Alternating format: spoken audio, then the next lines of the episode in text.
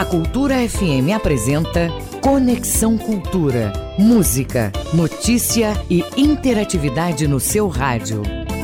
Conexão Cultura. Agora 8 horas em ponto, 8 em ponto. Muito bom dia para você. Muito bom dia. Sou Isidoro Calixto, chegando por aqui. Sou seu amigo de todas as manhãs e a partir de agora você me acompanha e, é claro, acompanha toda a nossa produção até às 10 da manhã aqui no Conexão Cultura, aliás, como de costume. Hoje é terça-feira, dia 7 do mês de fevereiro de 2023. Você sabe que o Conexão é uma produção do jornalismo da Cultura FM e para você ouvinte, a partir de agora tem muita informação, entretenimento, músicas e entrevistas dos assuntos que tenho certeza que você vai gostar vai ficar bem informado, tá bom? E se quiser participar, é só mandar a sua mensagem para o nosso WhatsApp, anote 98563 9937. Eu vou repetir para você, 98563 9937. Nas redes sociais é só nos marcar na hashtag Conexão Cultura. Conexão Cultura na 93,7. Pois muito bem, no Conexão de hoje eu vou conversar com o Helder Aguiar. Ele é coordenador geral do Festival de Teatro do Tapajós. Ele vai contar para gente sobre a mostra competitiva que vai acontecer por lá, lá pelo oeste do estado. Também vamos bater um papo com o presidente da Escola de Samba da Matinha, o Rodolfo Trindade. Teremos ainda, é claro, análise do futebol com Ivo Amaral. Música, informação e interatividade. Conexão Cultura.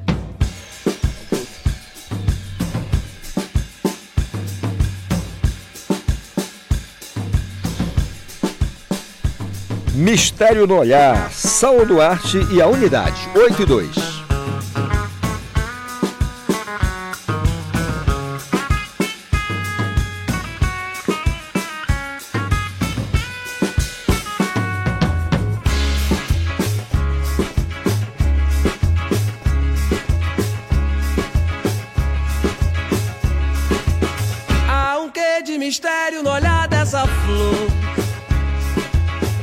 Jamais poderei decifrar. Só sei que quando passa e me chama de amor, o santo desce, eu só quero dançar. Há um quê de mistério no olhar dessa flor que eu jamais poderei decifrar. Só sei que quando passa e me chama de amor, o santo desce, eu só quero dançar.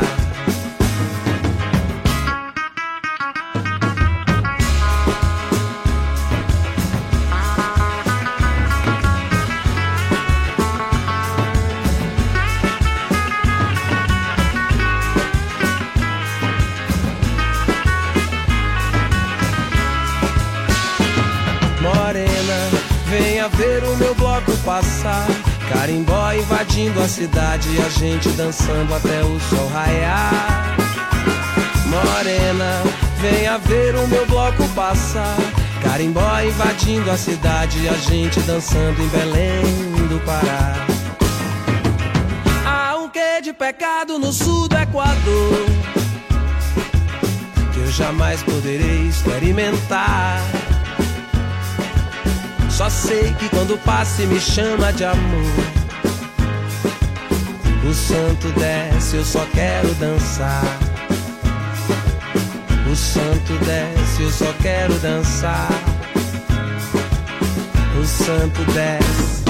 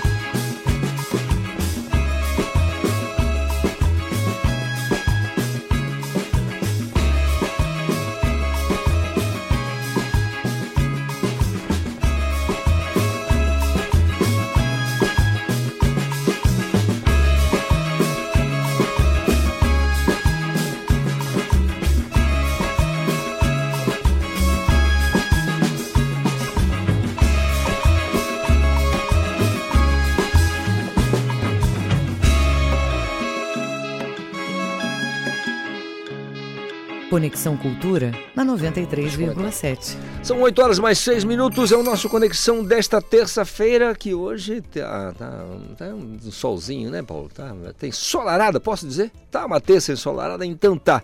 Tudo ok, tudo ok, tudo bem. Tá ensolarada e é assim a gente deseja uma terça-feira realmente abençoada, produtiva, maravilhosa para você. Combinado? Anote aí, Paulo, 8 e 6. O trânsito na cidade. Marcelo Alencar, de prontidão para nos dar as informações da movimentação no trânsito na Avenida Almirante Barroso, também no centro nervoso da capital, como nas vias mais à esquerda e à direita. Ali temos a João Paulo II, a Independência, Arthur Bernardes, Distrito de Coraci, enfim, a Grande Belém no olhar do Marcelo Alencar, o olhar atento do Marcelo Alencar no trânsito na cidade. Muito bom dia, Marcelo. Opa, bom dia para você, Calixto. Que o Senhor Deus, o grande arquiteto do universo, derrame, derrame toda sorte de bênçãos sobre a sua vida hoje e também a vida dos ouvintes que estão ligados com a gente pela Rádio Cultura 93,7. Calixto, terçou, né, terça-feira, e a gente já começa é, passando a informação, como você acabou de citar, pela Avenida Almirante Barroso, aqui na Grande Belém, que já tem trânsito bastante moderado, desde o entroncamento até na esquina da Avenida Governador José Malcher, com velocidade que atinge aí entre 25 até 30 km por hora. No fluxo contrário da via, o trânsito está diferente, está mais tranquilo, né? É, as pessoas já se organizam também para ir para o lado oposto da cidade, que é o município de Ananindeua, Marituba, né? Assim como tem pessoas que se deslocam do município é, de Ananindeua para trabalhar na capital paraense, existem também aquelas pessoas que trabalham no município de Ananindeua, Marituba, no distrito de Coraci e se deslocam no fluxo contrário da via da Almirante Barroso, sentido São Brás, em troncamento e agora vão ter trânsito bastante tranquilo agora pela manhã na Avenida Almirante Barroso. O trânsito está congestionado, complicadíssimo na Magalhães Barata, com velocidade média de 10 km por hora. Ele segue também intenso na Conselheiro Furtado, com velocidade média de 12 km por hora. Está moderado aqui na Rua dos Pariquis, onde fica o prédio da Funtelpa, com velocidade média de 13 km por hora. Ele segue tranquilo na Rua dos Mundurucus. Ele também está favorável ali na Rua dos Timbiras, na Travessa 14 de Março. Também segue tranquilo, Calixto, na Travessa Padre Eutíquio, que é uma das travessas que dá acesso né, às principais ruas do centro da capital paraense. Isso que é bacana. A capital, ela tem uma diversidade de ruas, avenidas, travessas, aonde o condutor pode escolher e fugir do engarrafamento que se forma nas principais vias é, da capital paraense, como Almirante Barroso, BR-316 e também na Avenida João Paulo II, que geralmente é tradicional ter esse congestionamento no início da manhã de cada dia. É, ele também está congestionado na travessa Quintino Bocaiúva, com velocidade média de 9 km por hora. Segue também intenso na Rua dos Mundurucus, com velocidade média de 9 km por hora, segue moderado na Rua dos Tamoios e também na Avenida Conselheiro Furtado, atingindo velocidade média de 17 km por hora. Lembrando que sempre é importante usar o cinto de segurança, porque além de ele ser um equipamento obrigatório, né, ele também evita multas e salva vidas do condutor e também dos passageiros. O condutor inteligente é aquele que lembra que além dele no veículo também está os passageiros e em alguns casos esses passageiros fazem parte da família dele.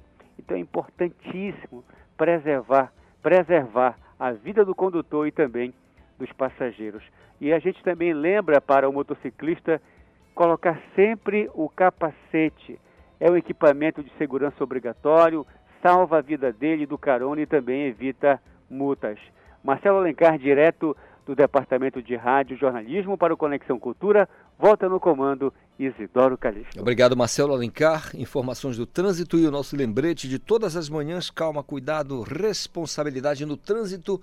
Olha, o carnaval está batendo a nossa porta, então vamos evitar fadiga, né, gente? Daqui a pouco tem uma festa para participar, então ninguém vai querer estar tá com conta para pagar e nem com bronca para responder na corregedoria. Combinado, Paulo?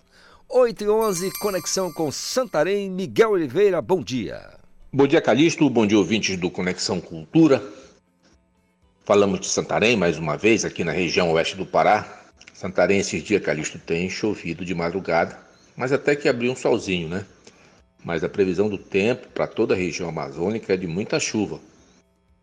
Mas por aqui, época de subida das águas, o rio está enchendo.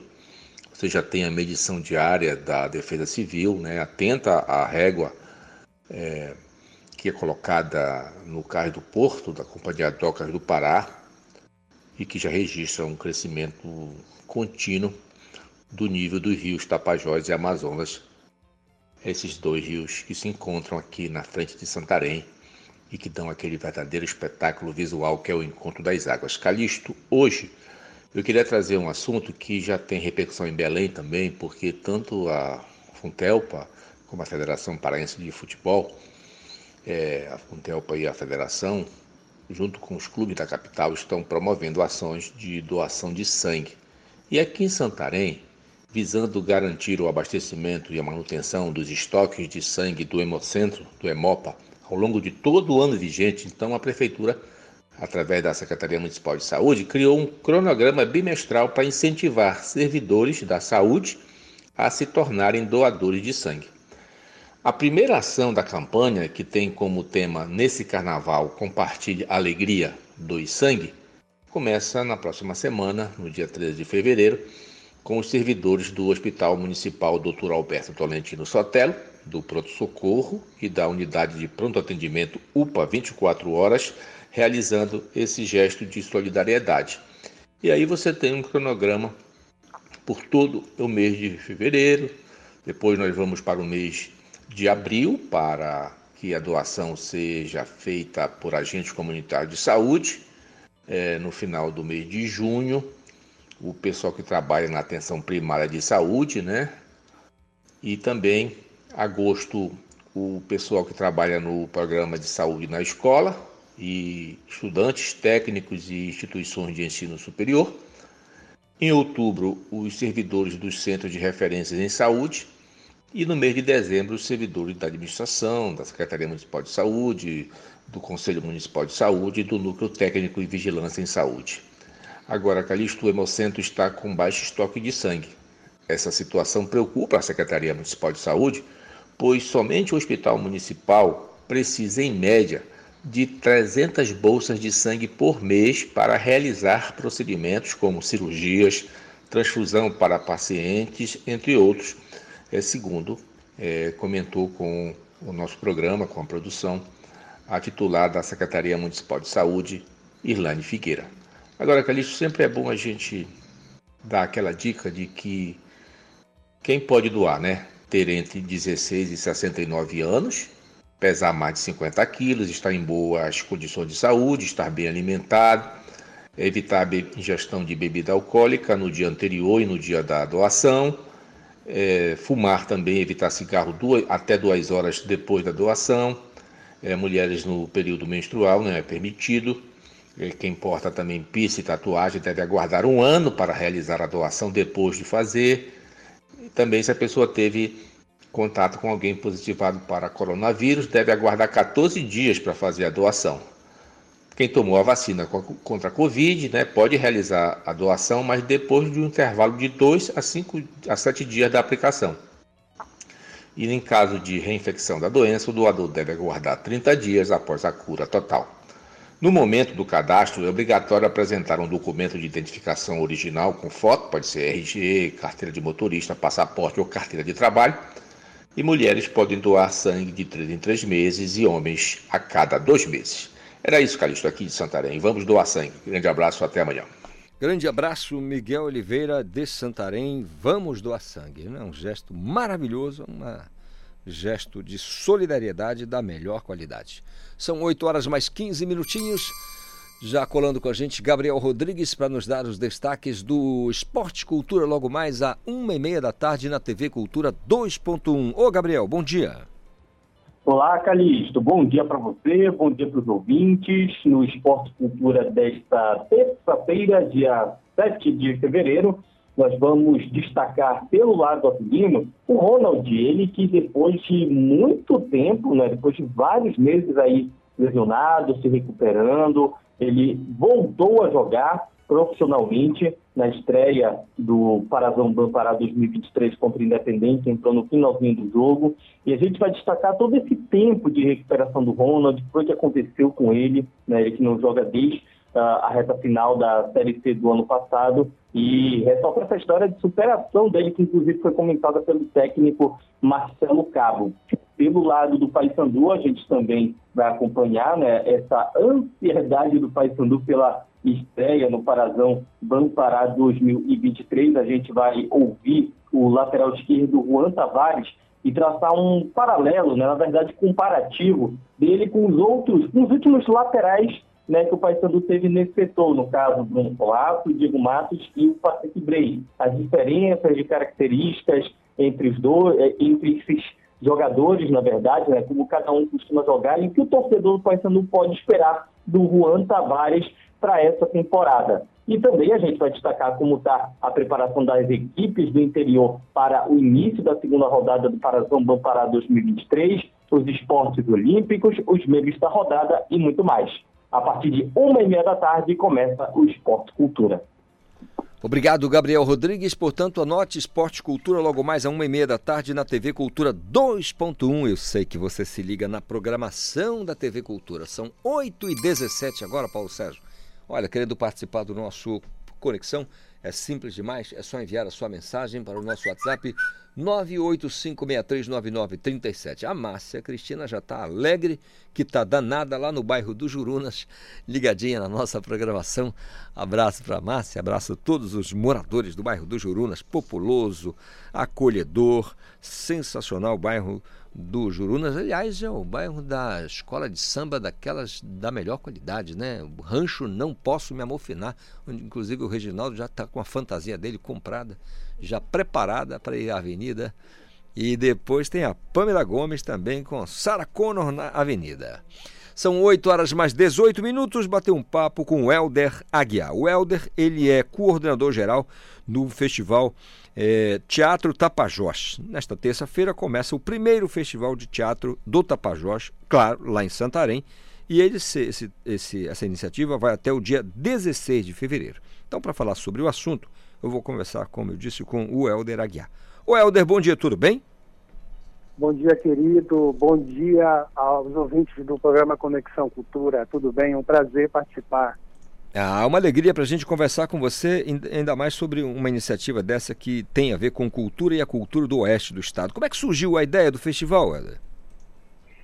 É, a, o festival ele surgiu da necessidade da gente aqui, né, na região do oeste do Pará, a gente analisar os espetáculos de uma forma mais técnica. Nós temos aí uma mostra de teatro na nossa cidade que é tradicionalíssima, há mais de 30, 30 edições, mas é uma mostra de teatro, né? onde os grupos apresentam, conversam com o público e terminam né, as suas apresentações ali, conversando, com, interagindo com o público. A, a, a configuração desse festival é diferente. Ela é uma configuração competitiva. Então, nós já havíamos, há muitos anos atrás, há mais de 20 anos, nós tínhamos esse festival competitivo, mas aí se perdeu, né? ficou somente a mostra de teatro.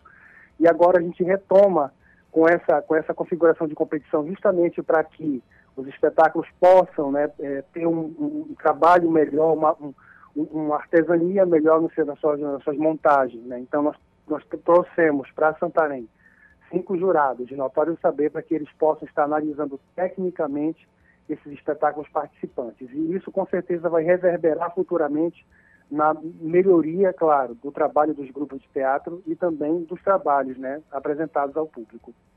Essa, essa cena é, do teatro, dos espetáculos, como é que você avalia a cena em Santarém? É, é, você está animado com, com, essa cena, é, é, Helder? Com certeza. Santarém tem, tem muitos grupos de teatro com um potencial incrível para apresentar em todas, né, todo o país. Nós temos aqui uma demanda de público muito legal, muito diversificada, o público realmente participa de eventos como esse, ainda mais um evento como esse, que no nosso caso é um evento totalmente gratuito. Nós vamos ter aí é, oficinas, vamos ter palestras, vamos ter workshops, né? Nós vamos ter essas apresentações, são 10 apresentações é, ininterruptas do dia agora que começa hoje até o dia 16. E assim, tem uma demanda muito boa. O grande problema da nossa cidade é a infraestrutura. Né? Nós não temos um espaço condigno, um teatro, né, que abrigue essas apresentações teatrais. Nós temos um auditório onde a gente é, concentra as apresentações não só dos espetáculos de Santarém, mas dos espetáculos né, que vêm apresentar aqui na nossa cidade. E, mas assim, a demanda é muito, é muito boa. Nós temos aqui mais de 20 grupos de teatro que estão na ativa, apresentando seus trabalhos, ensaiando, é, fazendo apresentações na região. Então, assim, aqui é muito potente essa cena teatral.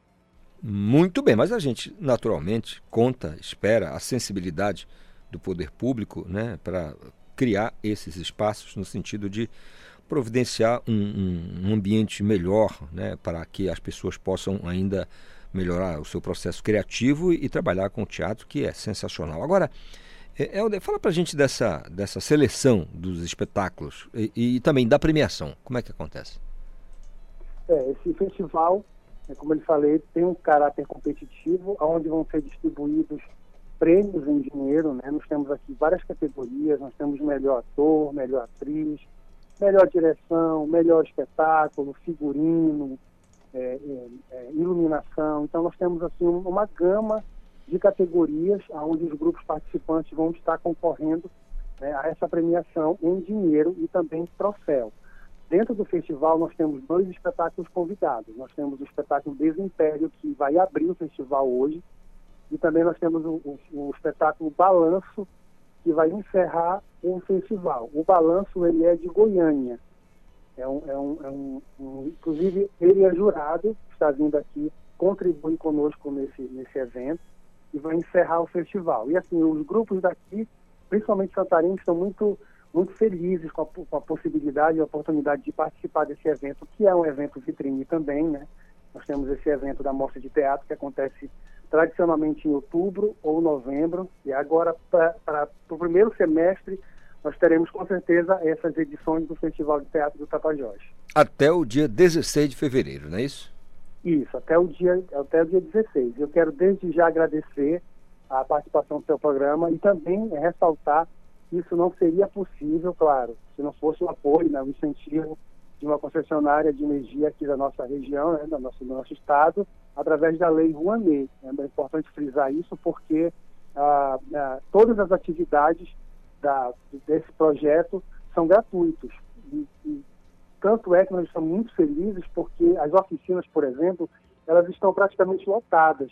Nós temos aí 10 oficinas, cada oficina tem uma carga horária de até 4 horas, e essas oficinas elas são voltadas justamente para a comunidade, numa, numa, numa versão é, é, de iniciação. Né? Nós temos oficinas de iniciação ao teatro, elaboração de projetos, tecnologias voltadas para o teatro, produção cultural. Então, são, são várias oficinas que serão ofertadas gratuitamente é, é, no Teatro Vitória, inclusive, que é um outro espaço que nós temos aqui em Santarém, específico para oficinas teatrais. Muito bem. Parabéns pela iniciativa, Helder, de todos os envolvidos no festival. É, Santarém é uma cidade que tem um, um potencial incrível, além de ser uma cidade linda, tem um potencial incrível de uma gente trabalhadora, criativa, e a gente só pode desejar realmente sucesso no trabalho de vocês. Começa hoje, portanto, a programação. Sucesso realmente para vocês. Uma excelente semana, tá bom? Calixto, muito obrigado pela oportunidade. Obrigado aos ouvintes do programa Conexão Cultura. Estamos sempre por aqui à disposição. Santarém realmente é uma cidade maravilhosa, com potencial turístico imenso. Nós estamos aqui muito felizes por estar é, com essa iniciativa deste evento, que com certeza vai, vai, já está fazendo sucesso aqui na cidade e com certeza vai ter muita adesão da comunidade. Obrigado. Muito obrigado, Helder Aguiar, coordenador-geral do Festival de Teatro do Tapajós, lá na cidade de Santarém. Olha que iniciativa bacana, né, gente? A arte. Né? A cultura, eu repito sempre, a cultura é aquela lente através da qual você enxerga o mundo. São 8 horas mais 25 minutos. Querendo participar do nosso Conexão é Simples, é só enviar sua mensagem para o nosso WhatsApp 985639937. Tem a nossa hashtag Conexão Cultura nas redes sociais. Olha uma coisa que está chamando a atenção é, de todo mundo é com relação à, à, à vacinação para criança, né? A vacinação da, da, contra a Covid. Pamela Gomes já colou comigo aqui, vai dividir esta bancada comigo e vai me falar exatamente deste assunto, Pamela. Já temos. Chegou um, uma remessa de, da Pfizer Baby, né? Exatamente, Calixto. Bom dia a todos, ouvintes do Conexão Cultura. A aplicação da Pfizer Baby contra a Covid-19 foi retomada ontem, Calixto, e apresentou baixíssima procura em algumas unidades de saúde da capital. E de acordo com a Secretaria Municipal de Saúde, a SESMA, a vacina Pfizer Baby é destinada às crianças de 6 meses a 2 anos, 11 meses e 29 dias, e para realizar a segunda dose daquelas que iniciaram o esquema com essa vacina e para aplicação da primeira e segunda dose para o caso de crianças com comorbidade, desde que os responsáveis apresentem aí uma, um documento né, que comprove. Então, para crianças de 3 a 4 anos, a vacina Pfizer Baby está disponível e também a segunda dose da vacina Coronavac. Agora sim, só para entender, é, é só, somente crianças com comorbidade. Exatamente. Né? Que Tem que ressaltar que é só com crianças com comorbidade que os pais devem levar a documentação para fazer essa comprovação na hora da, de levar a criança para vacinar, né?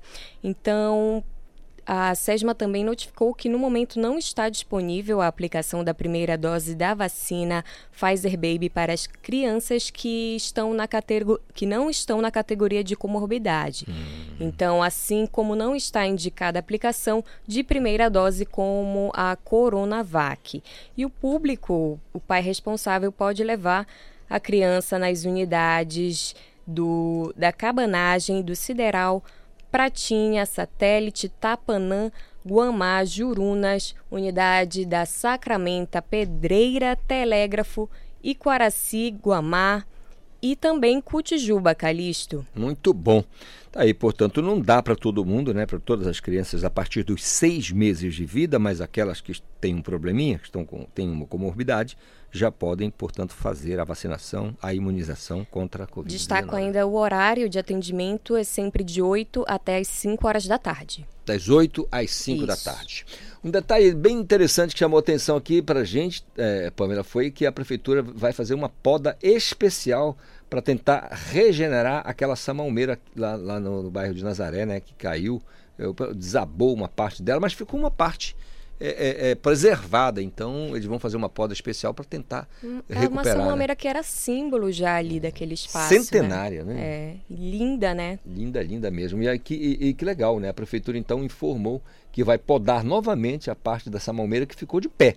Né? Porque uma parte dela a gente viu nas imagens, e quem acompanhou, quem passou ali por perto, percebeu, ficou de pé uma parte dessa malmeira. Então ela vai receber um tratamento especial, essa parte é, que ficou e, e de repente acontece a regeneração, né? Porque é uma reprodução que acontece, vem os galhos e tudo, ela pode crescer novamente. Quem sabe não recupera e a gente tem de novo essa árvore lindíssima que é essa malmeira no centro da capital paraense. São 9 horas, 8 horas mais 30 minutos, 8 e 30, Paulo Às 8 e 30, intervalo, a gente volta no instante. Estamos apresentando Conexão Cultura.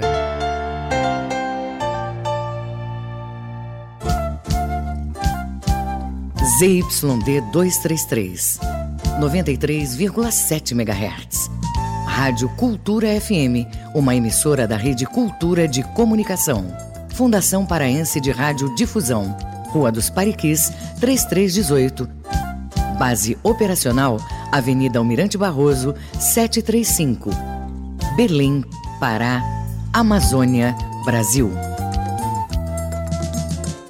empreender? Quer uma economia ainda maior? Então conte com quem é um verdadeiro parceirão. É claro que eu tô falando do Atacadão. No maior atacadista do Brasil, você encontra sempre o menor preço, seja nas mais de 300 lojas, seja online. É a maior variedade e a qualidade para o seu negócio lucrar mais e para a sua família economizar muito. Aproveite e pague com Pix, cartão de crédito e vale alimentação. Isso é ser parceirão. Aqui é Atacadão. Aqui é parceirão. Atacadão, lugar de comprar barato. Consulte todas as bandeiras aceitas nas lojas. Faça parte da Rádio Cultura. Seja nosso repórter. Grave seu áudio com informações da movimentação do trânsito e mande para o nosso WhatsApp 985639937. Cultura FM. Aqui você ouve música paraense. E me faltam as palavras nessa de tentar falar. Logo eu que sou poeta. Música brasileira.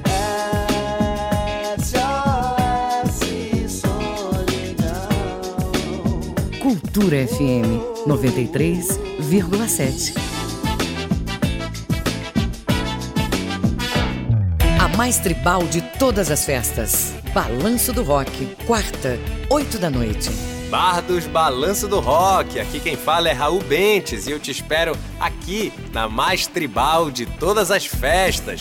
Toda quarta-feira, às 8 da noite, na Rádio Cultura. Tu vai saber o que que tá acontecendo no rock paraense em todos os cantos desse estado. Claro, tem música nacional e os clássicos internacionais. Te espero aqui. Voltamos a apresentar Conexão Cultura. Então pronto, voltamos a apresentar o nosso Conexão desta terça-feira, até agora ensolarada, ensolaradíssima, 8 horas mais 32 minutos. O trânsito na cidade. E a gente quer saber daquela via alternativa agora. É como escapar da lentidão, escapar da lentidão, às vezes do atravancamento, até mesmo do engarrafamento no trânsito, especialmente no centro nervoso da capital paraense. Ô Marcelo, ajuda a gente aí. Vamos nessa, Calixto. Mais uma vez, bom dia para você e principalmente para todos os ouvintes do Conexão Cultura, né? São ouvintes maravilhosos, ouvintes especiais que a cada dia prestam o seu carinho, o seu apoio para a gente por meio da Rádio Cultura 93,7. São aqueles assíduos que todos os dias fazem questão de sintonizar o DAIO 93,7 da Cultura FM. São companheiros, são verdadeiros amigos. E por causa deles, a gente já cita aqui que é, na Avenida Rômulo Maiorana, em ambos os sentidos da via, o trânsito segue tranquilo, Calixto. Quem for dirigir na Duque de Caxias vai ter trânsito tranquilo da Doutor Freitas até ali na esquina da Travessa Angostura. Passando da Angostura, o trânsito já fica complicado, pesado, caótico e segue dessa forma até na esquina da Antônio Barreto, atingindo velocidade média de 10 km por hora, mas quem vai no fluxo contrário vai encontrar trânsito bom na Duque de Caxias, é, em toda a extensão da Antônio Barreto até na Doutor Freitas com velocidade média aí que varia entre 35 até 40 km por hora. É, quem for dirigir na Marquês de Erval, no sentido da Doutor Freitas para Antônio Baena, vai ter trânsito tranquilo até na, é, até na Travessa Angostura. Depois da Travessa Angostura, ele já fica pesado até na Travessa Humaitá com velocidade média de 13 km por hora. Passando da Humaitá até na Travessa Curuzu, ele já fica moderado, depois volta a travar da Curuzu até na esquina da Antônio Baena, com velocidade média de 8 km por hora. No fluxo contrário da Marquês de Erval, o trânsito segue bom em toda a extensão da Antônio Baena até na Doutor Freitas. Quem for dirigir agora, Calixto, na, na Avenida Pedro Miranda, vai ter trânsito é, tranquilo da Doutor Freitas até na travessa Doutor Enéas Pinheiro. Passando da Enéas Pinheiro, o motorista precisa redobrar o cuidado, precisa manter é, um pouquinho mais de paciência, porque o trânsito está muito complicado na via. Da, da Enéas Pinheiro até na Travessa da Estrela, o trânsito, o trânsito atinge velocidade média de 20 km por hora. Passando da Estrela, ele já fica um pouco moderado e segue dessa forma até na Antônio Baena, com velocidade média que varia aí até 20 km por hora. No fluxo contrário da via, ele está moderado em toda extensão, com velocidade média de de 20 km por hora. Marcelo Alencar, direto do Departamento de Rádio Jornalismo para o Conexão Cultura, volta no comando Isidoro Calixto. Obrigado, Marcelo Alencar. Trânsito na cidade é com o Marcelo Alencar, de prontidão, nos informando aí para e passo o que acontece nas ruas e avenidas da Grande Belém. 985639937 é o nosso WhatsApp, tá? Se quiser participar, é só mandar a sua mensagem. São 8h35. O estudo do Monitor Global do Empreendedorismo aponta que mais de 8 milhões de jovens brasileiros têm um negócio, ou seja, são empreendedores. Marcos Aleixo. Olha só, cerca de 8 milhões de jovens entre 18 e 24 anos já estão empreendendo no Brasil e ganhando mais espaço na economia. E grandes empresas também estão promovendo ações para dar voz a esses jovens um grande estímulo para que eles consigam chegar mais perto dos objetivos desejados, foi criado o CIEDES, que é um Centro Integrado de Estudos e Programas de Desenvolvimento Sustentável. Ele trabalha com programas voltados principalmente para o empreendedorismo jovem nessa faixa de idade, até os 24 anos. E também parceiros, né, implementador destas empresas privadas e também do poder público e este órgão acompanha de perto o crescimento destes jovens talentos no Brasil que estão cada vez mais próximos e até mesmo se arriscando no empreendedorismo com novas empresas, novas ideias e novos projetos. Marcos Aleixo para o Conexão Cultura. Obrigado, Marcos Aleixo. Portanto, o empreendedorismo na pauta é importante demais, né? Empreender, ter um próprio, ter o próprio negócio. Agora isso envolve muita coisa, né? Tenho aí um estudo sensacional do Sebrae que aponta que é gestão o grande gargalo do empreendedorismo. O cara pode ter dinheiro, pode ter vontade, pode ser brabo, igual um sertanejo, mas se ele não tiver gestão, ele vai ficar para trás. Não vai funcionar. É impressionante como, como conduzir é realmente o carro-chefe. É o que vai realmente dando a, na frente, a bússola do negócio. São 8 horas mais 37 minutos. Você sabe que toda terça-feira nós temos aqui a presença do Dr. Mário Paiva, baita advogado, baita professor, que fala para gente sobre o direito do cidadão consumidor e diversos outros assuntos. Acontece que o Dr. Mário Paiva, neste momento, está cruzando o Atlântico. E aí não deu, né? Não deu. Mas ele não é bobo nem nada. Trouxe aqui o doutor Américo que vai falar para a gente. Tem uma convidada, porque a gente vai falar sobre os direitos das pessoas com deficiência. Bom dia, doutor Américo. Tudo bem? Bom dia, Calixto. Tudo bem? Bom dia a todos. Mandar um grande abraço, doutor Mário Paiva. Que essa travessia do Atlântico aí seja boa. Né? Seja boa, seja exitosa, para que em breve ele possa estar aqui conosco. A doutora Fádia Mauro. Bom dia. Bom dia, Tudo bom bem? dia a todos os ouvintes. Muito obrigada por me receberem aqui nessa manhã. Poxa vida, uma alegria para a gente conversar com a senhora doutora. A indicação do doutor Mário Paiva do doutor Américo, a gente assim, a gente faz, fica na posição sentido e faz uma bela continência. Pessoa com deficiência tem muitos direitos e muitos deles. Tem muita violação, doutora? Ah, com certeza, né? Hoje a gente veio falar sobre isso, né? Porque muito embora a gente tenha aí uma vasta legislação em relação às pessoas com deficiência, é, enquanto é, essa, essa, essa legislação ela é continuamente é, violada, né, rechaçada. Uhum. É, esse grupo, né, que são formados de, de uma multiplicidade aí de indivíduos, né, quem são as pessoas com deficiência? Então, são todos aqueles indivíduos que têm algum impedimento, né? Eu não gosto da palavra doença. Uhum. É, a gente já passou do ponto de tratar a deficiência como uma doença.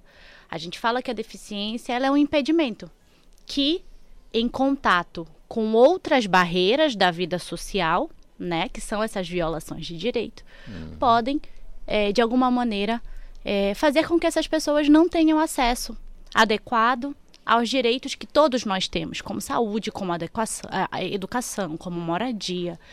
Então, a deficiência nada mais é do que um impedimento, que pode ser um impedimento físico, né? Uma deficiência física, uma deficiência intelectual, uma deficiência sensorial, né?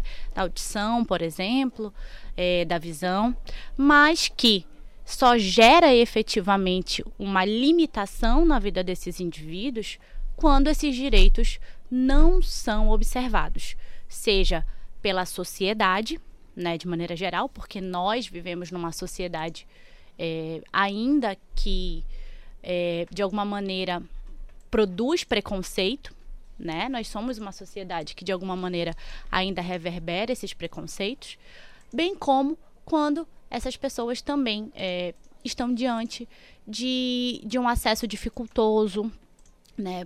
Enfim, pelo, pelos empreendimentos privados ou pelo que quer que seja. E aí a gente precisa, né, lutar para efetivar esses direitos. Doutor Américo, doutora Fádia, tira aqui uma dúvida que é objeto, claro, do nosso, da nossa curiosidade, com relação à questão da formalidade e a materialidade, assim.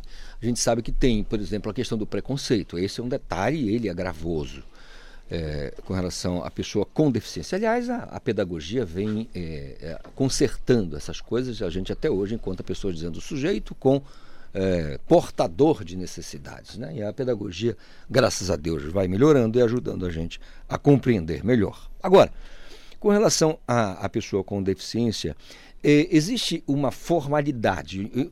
Quando resta comprovada a violação de um direito de uma pessoa com necessidade?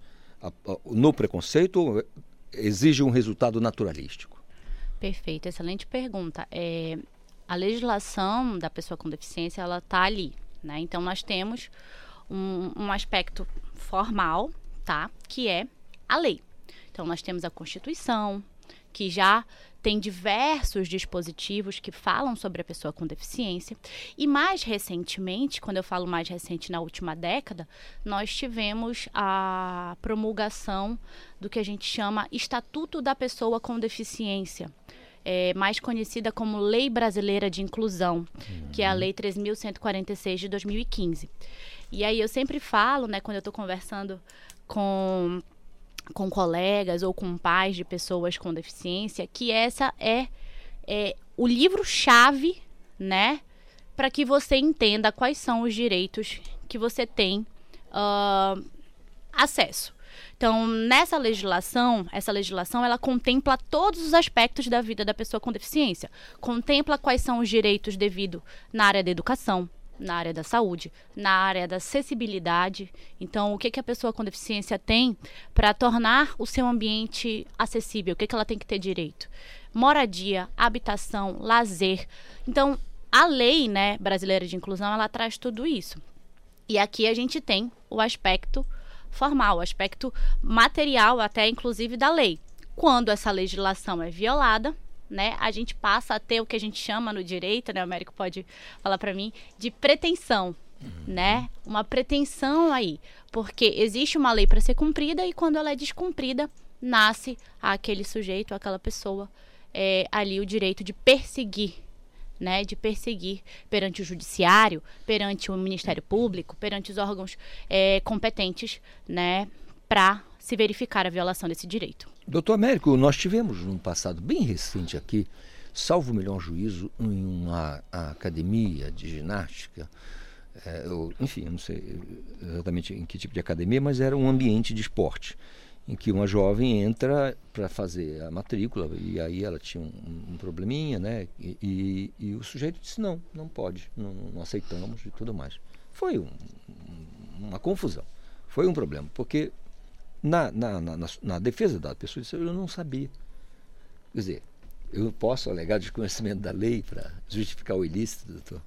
É, Calixto, isso aí é, é, um, é um fato que a gente se depara não só nesse aspecto, mas em várias outras situações. Né? O, a gente não pode hoje no Brasil alegar o desconhecimento da lei como uma justificativa para uma infração dessa natureza.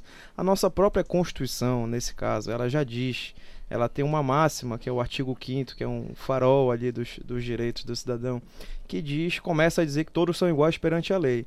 Mas a gente precisa tratar é, certos aspectos como formas de proteção para aqueles que precisam de outros cuidados. Não é? Então, aquele, aquelas pessoas, como a gente está tratando aqui do tema das pessoas com deficiência, elas precisam ter várias ações afirmativas, vários instrumentos legais, como a doutora Fadi colocou aqui, muitos recentes, né, de uma década para cá, no, a, aos quais as pessoas estão tentando se habituar a tomar conhecimento e a gente precisa exatamente difundir esse conhecimento para que essas violações não ocorram. É? Então é até uma, uma pergunta aqui para a doutora Fad, que tem mais experiência no tema, quais são as principais violações que essas pessoas com deficiência experimentam assim no dia a dia e tem que eventualmente buscar um poder judiciário ou tem que buscar outro tipo de medida para fazer valer esses direitos? Perfeito, Américo, obrigada. É, são inúmeras, né? Esse foi um caso. É, na educação em geral, e aí eu coloco a academia de ginástica porque é uma forma também de educação física, né? É, as pessoas com deficiência experimentam muitos desafios, tá? E tem um dispositivo expresso na lei que diz que é vedado, tá? Negar matrícula em qualquer estabelecimento de ensino. E aí a gente pode aplicar, obviamente, essa disposição para qualquer tipo de atividade. Nesse caso, que você deu o exemplo, Calixto, é, ele não poderia ter negado a matrícula simplesmente pelo fato do aluno ou aluno possuir uma deficiência. Né? É, é a academia, assim como as escolas, assim como todos os estabelecimentos, devem fazer as adaptações necessárias para receber esses indivíduos.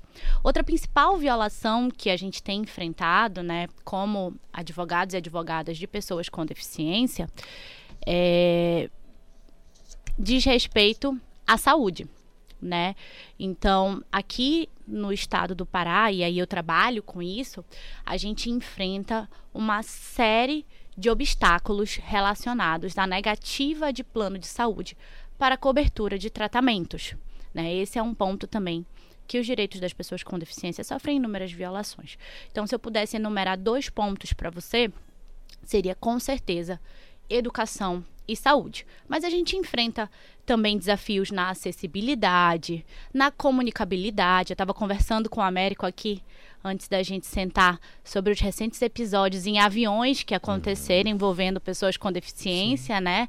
E como muitas vezes aqueles que trabalham nessas companhias aéreas não estão preparados para lidar com essa diversidade. Né? Então a gente teve dois recentes episódios, um que gerou uma confusão generalizada né, dentro de um avião, e tudo porque falta uma comunicação mais adequada sobre os direitos desses indivíduos de maneira geral. Tem uma coisa aqui, especialmente essa coisa do avião foi um negócio terrível. Sim, foi, sim. Essa, com o melhor juiz uma criança com autismo, com foi no voo autista, da Gol, né? é, que, que gerou Nossa. uma confusão generalizada. Dizer, e, e, interessante, né, que nesses casos, doutores, a gente se utilizar um, um, um uma ferramenta chamada bom senso resolve Sim. tudo, né? Empatia, né? Também. Com bom certeza. senso, empatia. Se colocar no lugar é do uma outro. coisa que puxa vida, não precisava de nada daquilo.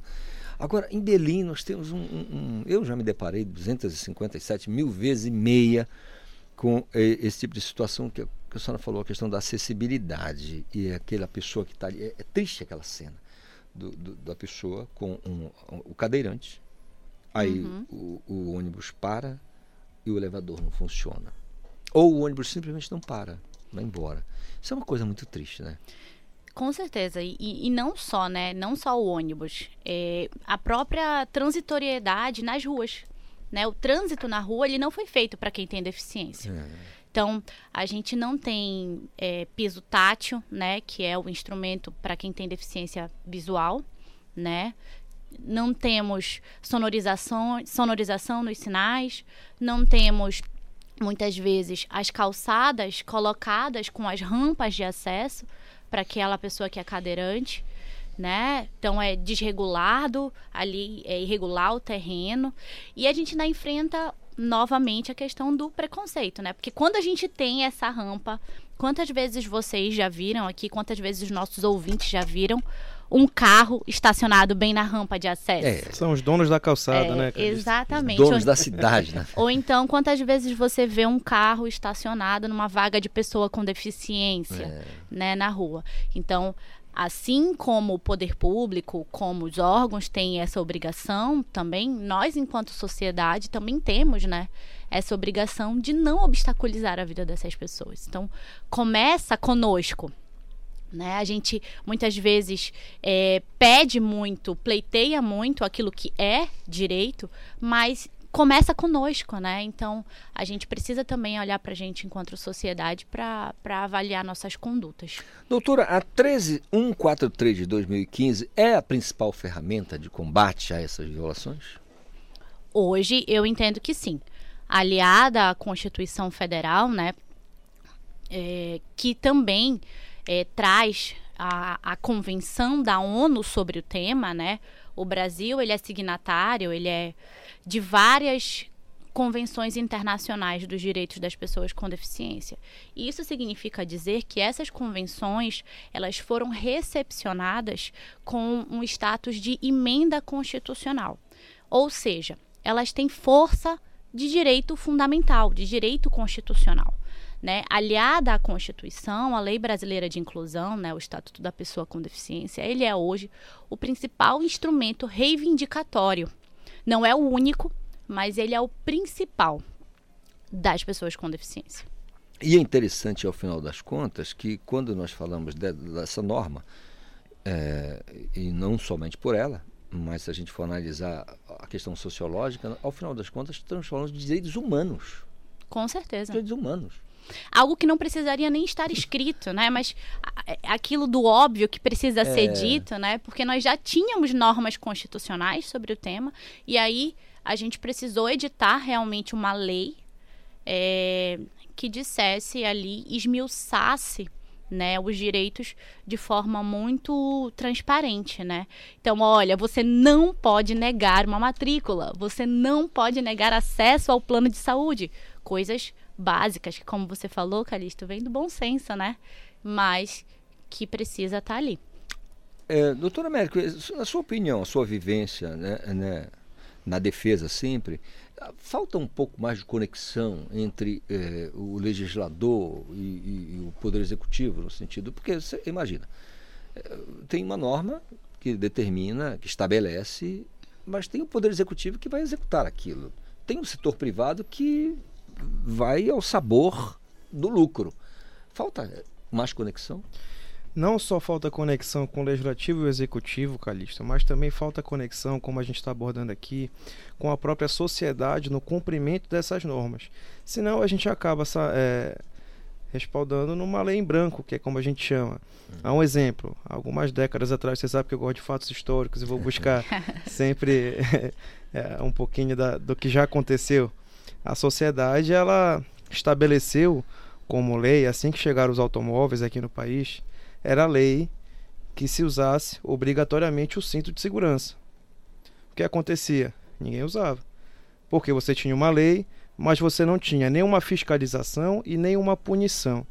A partir do momento que se coloca como infração de trânsito a falta de utilização do cinto de segurança, aí as pessoas começam a utilizar.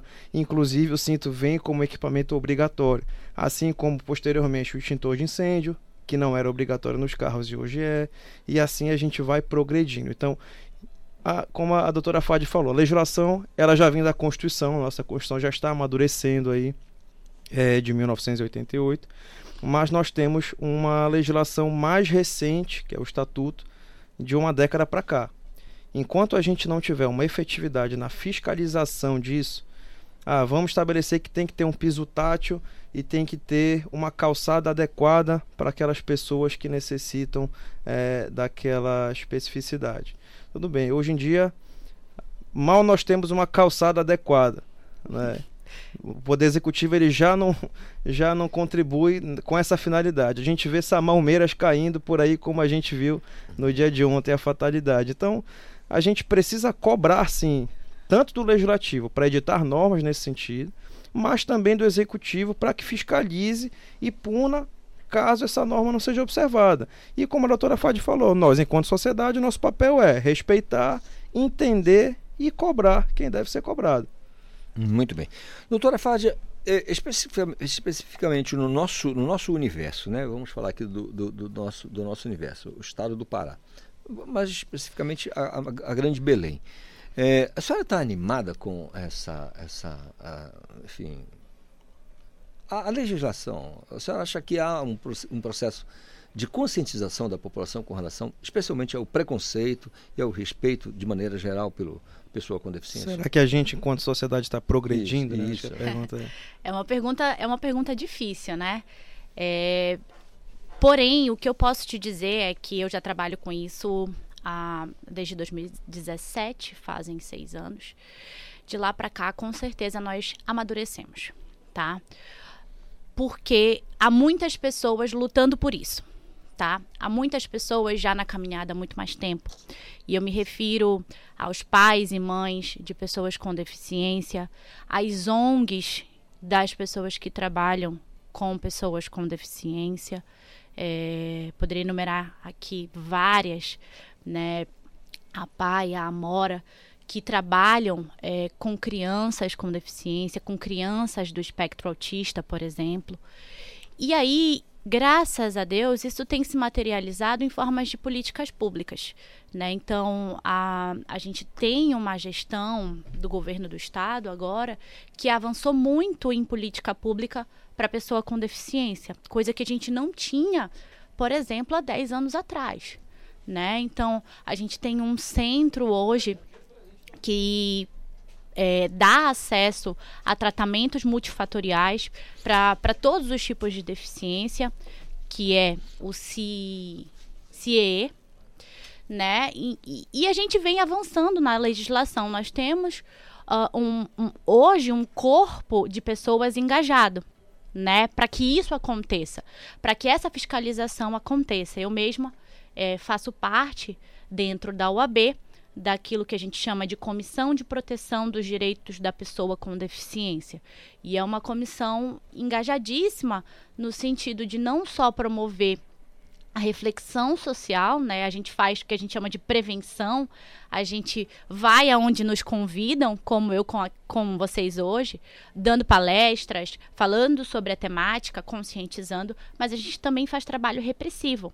Como assim, Fádia? As denúncias chegam até nós e aí a gente tenta sanar aquilo de forma de forma amigável, a gente notifica da violação e se não resolve, a gente denuncia para o Ministério Público, que é quem deve conduzir né, as violações dos direitos da pessoa com deficiência. Então, hoje a gente tem uma sociedade paraense, já que a gente está falando localmente, bastante aguerrida, né, formada de muitos pais e mães e atores engajados nessa luta. Mas te garanto que ainda temos muito a caminhar, tem muita coisa para ser feita e muita coisa para ser observada ainda, tanto pelo poder público, quanto por nós enquanto sociedade, de maneira geral, quanto pelas empresas privadas, tá, que tem que ser aliadas a essa luta, né, para cada vez mais a gente ter uma inclusão de fato, não uma integração. Eu gosto bastante de diferenciar essas palavras. Verdade. Eu destaco aqui sempre. Ontem mesmo conversei com a doutora Nayara, que trabalha com crianças com espectro autista, né, que tem um transtorno, do Festival Talentos. Que iniciativa sensacional, né? Com certeza. De ter um festival onde as pessoas podem, podem ter a chance de, de, de mostrar o talento. E ela destacou, são pessoas talentosas, que têm uma habilidade só precisa desse terreno, desse espaço para poder desenvolver. Né? Se, se você não, não dá essa chance, fica muito complicado. Mas eu também acredito num claro futuro. Acredito que, especialmente na nossa região, nós temos uma, uma mentalidade abrindo cada vez mais e a gente é, certamente vai ter um futuro mais legal com relação a essa questão do respeito para as pessoas com deficiência. Doutor Américo, mais uma vez, muito obrigado pela vinda aqui ao Conexão. Uma alegria recebê-lo aqui, viu? Eu que agradeço, Calixto. Obrigado. Estamos às ordens. Já estou sabendo aí que nas próximas semanas também, a convite do Dr. Mário, nós vamos trazer outros convidados aqui para essa roda de conversa com temas interessantes aí para a sociedade. Doutora, né, doutora Fádia, como o doutor Mário Paiva está sob o oceano, eu já estou em oração. Tá? a gente dizer, você vai morrer de medo. Doutora Fádia, muito obrigado. Uma contribuição sensacional, robustece muito mais a nossa discussão. É, muito bom recebê-la aqui, uma semana maravilhosa para a senhora. Nossa, gente, eu que agradeço. Para mim é um prazer né, e uma honra estar aqui falando sobre essa temática que é tão importante, né, e que permeia aí os nossos dias. Então, muito obrigada, desejo uma excelente, excelente semana para todos os nossos ouvintes, para todos vocês que estão aqui. É isso. Estou à disposição. Maravilha. São nove em ponto agora, Paulo Sérgio. Eu vou fazer um intervalo porque tem Cultura da Hora, tem Paulo Brasil com Cultura Vinil e já já a gente retorna com mais conexão para você. Estamos apresentando Conexão Cultura.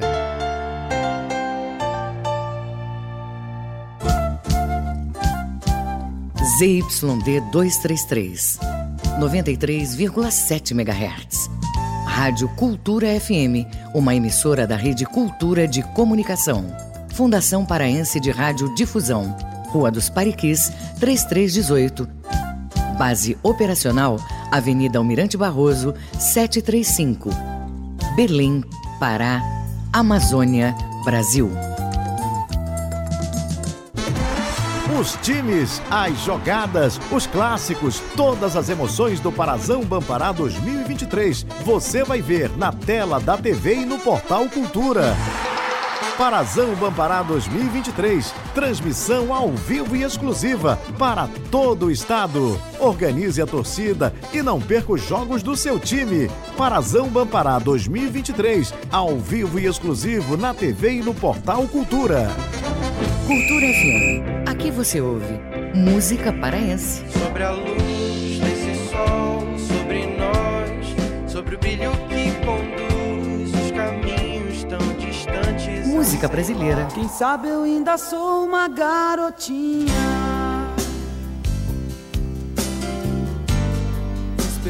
Cultura FM 93,7.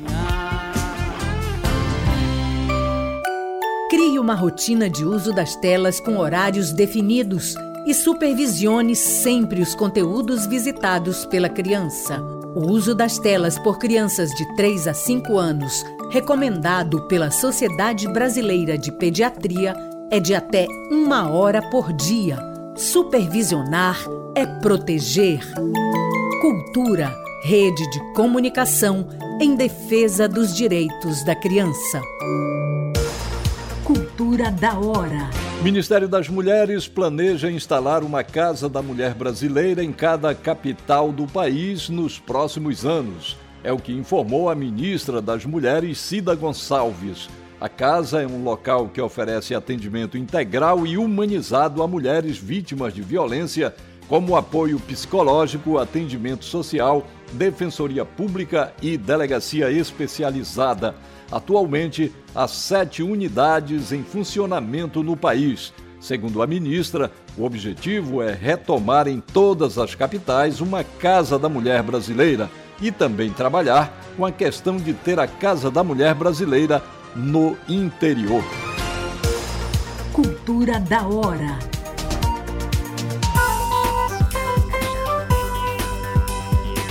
Conexão Cultura na 93,7. A música, o fato, a memória. Cultura vinil. A história da música em long play. Em 1974, o cantor e compositor Dalto passaria despercebido com a sua primeira gravação, a bela Flashback. Quando seu rosto aparecer na minha porta. A música não aconteceu na época. Na década seguinte, exatamente em 1982, enquanto o Brasil via pela TV a Guerra das Malvinas travada entre argentinos e ingleses, nas rádios, o cantor e também médico anestesista colocava nas paradas via compacto a composição Muito Estranho. Mas se um dia chegar muito estranho, de subtítulo Cuida Bem de Mim. cuida Foi a música mais executada nas rádios durante cinco meses. O sucesso foi tanto que no ano seguinte, em 83, sai o tão esperado LP Pessoa, Véu dos Olhos Quando você sentir e a romântica balada Espelhos d'Água. 1983, Dalto, de volta no Cultura Vinil.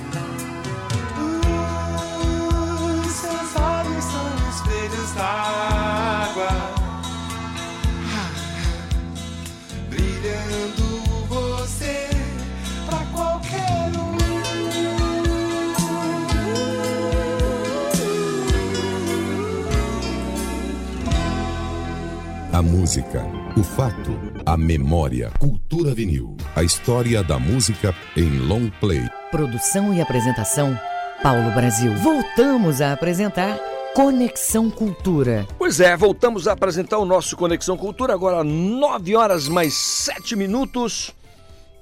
Se você quiser participar, já sabe, 985639937 é o nosso WhatsApp.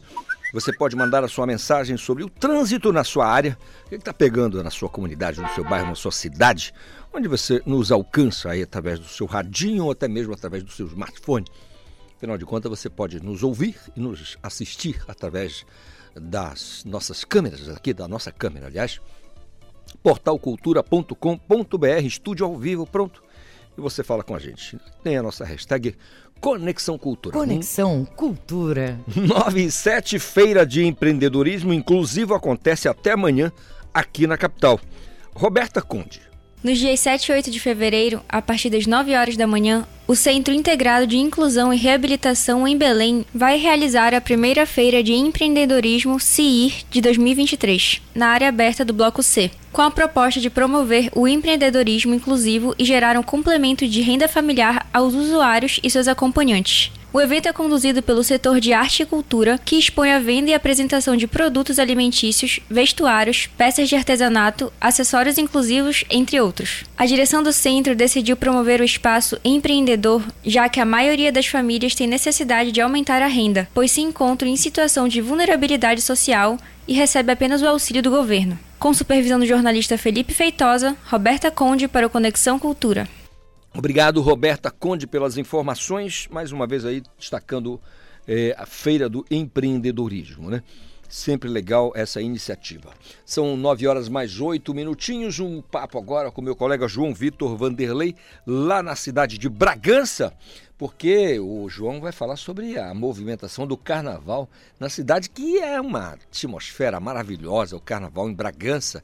Nossa, aí você pega Bragança, Viseu, Vigia, é mais ou menos no mesmo nível, né? Uma alegria só. Ô João, bom dia, tudo bem?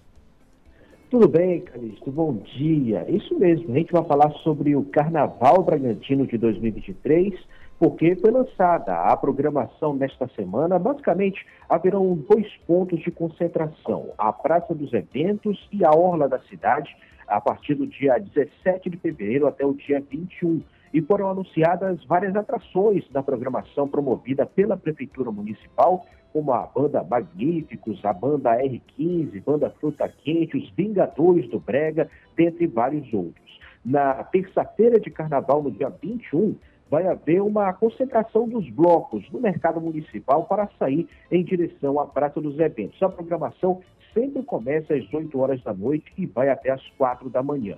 Fora dessa programação que eu citei, a gente dá destaque para uma das marcas registradas no Carnaval Bragantino, o Bloco Urubu Cheiroso, fundado por alunos da UFPA há 25 anos atrás e que continua firme e forte. Uma das novidades esse ano é que haverá um trio para acompanhar o cortejo. No mês passado, houve, no ano passado, melhor dizendo, em 2022, houve um desfile fora de época, no meio do ano, por conta da pandemia, mas agora volta a programação original do carnaval. O grande cortejo do Urubu Cheiroso sai sempre do bairro da Aldeia, onde fica a Universidade Federal do Pará, em Bragança, e passa por várias ruas até chegar à Orla, onde acontece é, esse grande cortejo no dia 20 de fevereiro. E esse é um dos principais blocos da cidade, que já, já chegou a colocar mais de 5 mil pessoas nas ruas e tem como marca as fantasias, uma mais legal que a outra e tem até prêmio para mais criativa. Aí eu te pergunto, Calixto, você vai fantasiado de quê para o Carnaval de Bragança? Tô pensando ainda, viu, viu? Eu não sei se vai dar exatamente Bragança, mas eu tô, tô pensando aqui, sabe? Tanta, tanta possibilidade, são tantas possibilidades, João, que a gente fica aqui até né, numa eterna dúvida. Você já decidiu? Olha, Calixto, confesso que ainda estou pensando ainda. Estou vendo Tá principalmente vendo? alguma série aí que eu vou aproveitar o hype para me fantasiar, mas é, o negócio é ir bem arrumado para o Buchiroso, porque tem gente que leva a sério esse negócio de fantasia. Parece realmente que a gente está vendo personagem de, qual- de qualquer filme, de qualquer desenho, de qualquer série por aí. O Verdade. negócio aqui é embaçado. É embaçada. tá certo, João. Um grande abraço para você e até lá vamos conversar, mas tenho certeza que vai ser um grande carnaval em Bragança. Grande abraço. Grande abraço, Calixto. Um abraço. São 9 horas mais 11 minutos. Daqui a pouco já vou bater um papo com o Leno Raiol sobre esse evento, mas antes, Pamela, a tua, me atualiza sobre a situação do terremoto na, entre a Síria e, e a Turquia. Aumentou o número de mortos? Como é que ficou? A atualização registra agora 5 mil é, mortos na Turquia e Síria, Calixto. Meu Deus. E esse terremoto ocorreu na madrugada de segunda-feira no povoado no sudoeste da Turquia, próximo à fronteira com a Síria, e teve um raio aí de alcance de 250 quilômetros, sendo fortemente sentido em centenas de municípios e cidades de, dos dois países. Então, a atualização é que 5 mil mortes já registradas até então, Calixto. Agora repare, a gente está falando de mortes registradas. Agora imagine o número de desaparecidos, né? Exatamente. que não foram localizadas. Ainda há um levantamento, né? Um trabalho muito forte por lá, por lá. A gente acompanha nos noticiários e a gente aguarda também mais informações sobre esse ocorrido, é, né? Terrível, essa fatalidade. Né? Foi, né? você sabe que é um evento da natureza, né? A questão do terremoto, mas é triste demais. E, e, enfim, e numa região né, em que as pessoas têm é, muito adensada, você repara que é como se tivesse sido bombardeada a cidade Exatamente. ali, né? os prédios no chão, é uma, uma, uma, cena realmente, um cenário de guerra terrível. São nove horas mais três minutos, como eu disse, bati um papo com o filósofo o professor Leno Raiol, falando de uma iniciativa bem legal. A Nova Acrópole está lançando o workshop Mantenha o Centro, Filosofia e Prática para lidar com os desafios da vida. O workshop visa desenvolver o potencial de serenidade interno e compreender um pouco mais sobre o ser humano. E quem vai dar mais detalhes para a gente, como eu disse, é o professor e filósofo Leno Raiol. A gente diz aqui, Leno, é, que a, gente chama de mano, né? E ser mano é, é ser humano, né? Bom dia, Leno. Bom dia, Calixto. Tudo bem? É isso a gente vai ter essa oportunidade então de falar um pouquinho mais né, sobre o ser humano e também desenvolver algumas práticas para a gente se perceber, né? porque na atualidade a gente tem um, um, bombardeamento aí né, de informações, de situações complicadas, como é que você citou agora, né? e isso vai impactando a nossa mente, né, as nossas emoções, e o exercício que a gente vai fazer nesse workshop, né, principalmente, é aprender a se perceber, né? Tentar manter um controle razoável aí da ansiedade, do medo, é, aprendendo um pouco a respirar, aprendendo um pouco a reconhecer esses estados e ter a capacidade de, de ter um grau de lucidez né, para decidir e se movimentar de uma forma mais inteligente diante dos impactos da vida. Pois é, Leron. Agora, eu tenho uma, uma, uma um, é um grande guia para mim com relação à filosofia. Por exemplo, vocês estão tem um workshop que vai falar da, da prática do encontro com o nosso centro, o nosso eu. Aí eu pergunto, como é que isso acontece para as pessoas? É, é, nós estamos falando aqui numa rádio educativa, numa rádio alcançada por muita gente, e as pessoas que nos escutam sabem que tem uma grande parcela da população que não tem letra, né? Que não tem, não tem a chance da escolarização, pelo menos aquela de boa qualidade. Eu sempre repito o velho filósofo, o velho filósofo que diz que enquanto existia nessa terra um homem sem teto, sem comida e sem letra, toda a prosperidade será falsa. E aí eu pergunto a você, é, o, o, o evento ele dá essa noção e mas para qual público? O público-alvo é, do workshop? Na verdade, assim, Carito, a gente, como, como sempre fala de, de processos humanos, né, é, o que acontece conosco é assim, a gente tem é, um modo de vida é, e uma forma de encarar as situações. Né? E dependendo de como isso seja direcionado, é, vai gerar uns estados assim é, de ansiedade, de medo, que são até, num certo sentido, complicados né, para a gente é, aprender a lidar bem com as coisas. Então esse despreparo impacta muito a gente. É, uma pessoa, é muito comum, uma situação muito simples, né? É, quando você está esperando, por exemplo, alguém chegar de viagem, uma pessoa que você gosta muito, já está lá a notícia que o avião está pousando, mas você está achando que aquele tempo não passa e nunca chega. Uhum. Então essa ansiedade, né, que ainda é, tem um grau aí, né, de natural na vida do ser humano, é, precisa ser trabalhado, porque é desse ponto que começa a complicar mais. Então, quando a gente fala em, em ser manipulado pelos outros, né, em saber eleger, isso tudo envolve isso, né? Será que eu estou tomando decisões precipitadas? Será que eu tenho, estou me movendo muito em função do medo e isso acaba desarmonizando a minha própria vida? Então, a ideia desse workshop é a gente pegar algumas práticas, né, que dentro do contexto que a gente se encontra, não tem como a gente fazer uma mudança rápida. As coisas não são assim. Então, é, a gente tem que se preparar e tem que saber que são é, tendências né, de, de comportamento, de, de, forma de lidar com a vida no momento atual. Entendo. Eh, Leno, como é que você avalia a questão da pontualidade, que é uma coisa que está no nosso dia a dia e muita gente reclama é, porque o fulano não é pontual. É, é, normalmente ele está atrasado, né? Existem naturalmente uhum, as pessoas que são ansiosas, como você disse, que são precipitadas e que chegam adiantadas e ficam ali esperando. Mas como é que você classifica a pontualidade nesse encontro que você pode ter com o seu eu? Sim. Bom, pontualidade também é um, é um, valor importante, né? Você marca um compromisso com alguém ou tem que estar em algum lugar por uma necessidade e o fato de não estar lá gera consequências, né? não há dúvidas. O, o, grande problema nosso é que às vezes a gente não quer é, fazer o esforço para chegar na hora, ou o esforço que é necessário para organizar a vida para que as coisas aconteçam na hora certa. Então, se isso, é, se a gente fosse mais consciente talvez das consequências, né? que ocorrem quando a gente atrasa ou quando a gente está é, em uma situação é, fora do tempo, né? Isso gera, é, muitas das vezes, impactos nos outros, impactos na, nas, nos familiares ao redor, impacto na, nas empresas. Então, é, uma, é um valor que precisa ser reencontrado, porque se criou um mecanismo hoje, talvez, né? É, é, de condescendência excessiva com, com a falta de pontualidade. E não deveria ser o outro que me cobra, deveria ser eu mesmo né, que me coloco numa posição de não deixar o outro me esperando, porque será que eu sou tão importante assim? Às vezes por trás né, da, desse comportamento está esse pensamento, né? Que a pessoa se acha super importante em relação aos outros e não considera que os outros também têm os seus compromissos, seus horários, né, suas responsabilidades. Às vezes os pedidos de escusas já, já vêm de maneira antecipada. O sujeito diz, olha, vocês aqui, eu peço que seja condescendente comigo, porque eu estou aqui, eu vou atrasar, mas seja condescendente. E já está ali antecipadamente pedindo escusas. Sempre Exato. acontece, né? É uma, é uma coisa da nossa região, sei lá, da, da natureza humana. Agora, é, Lennon, é. o público que pode participar desse workshop?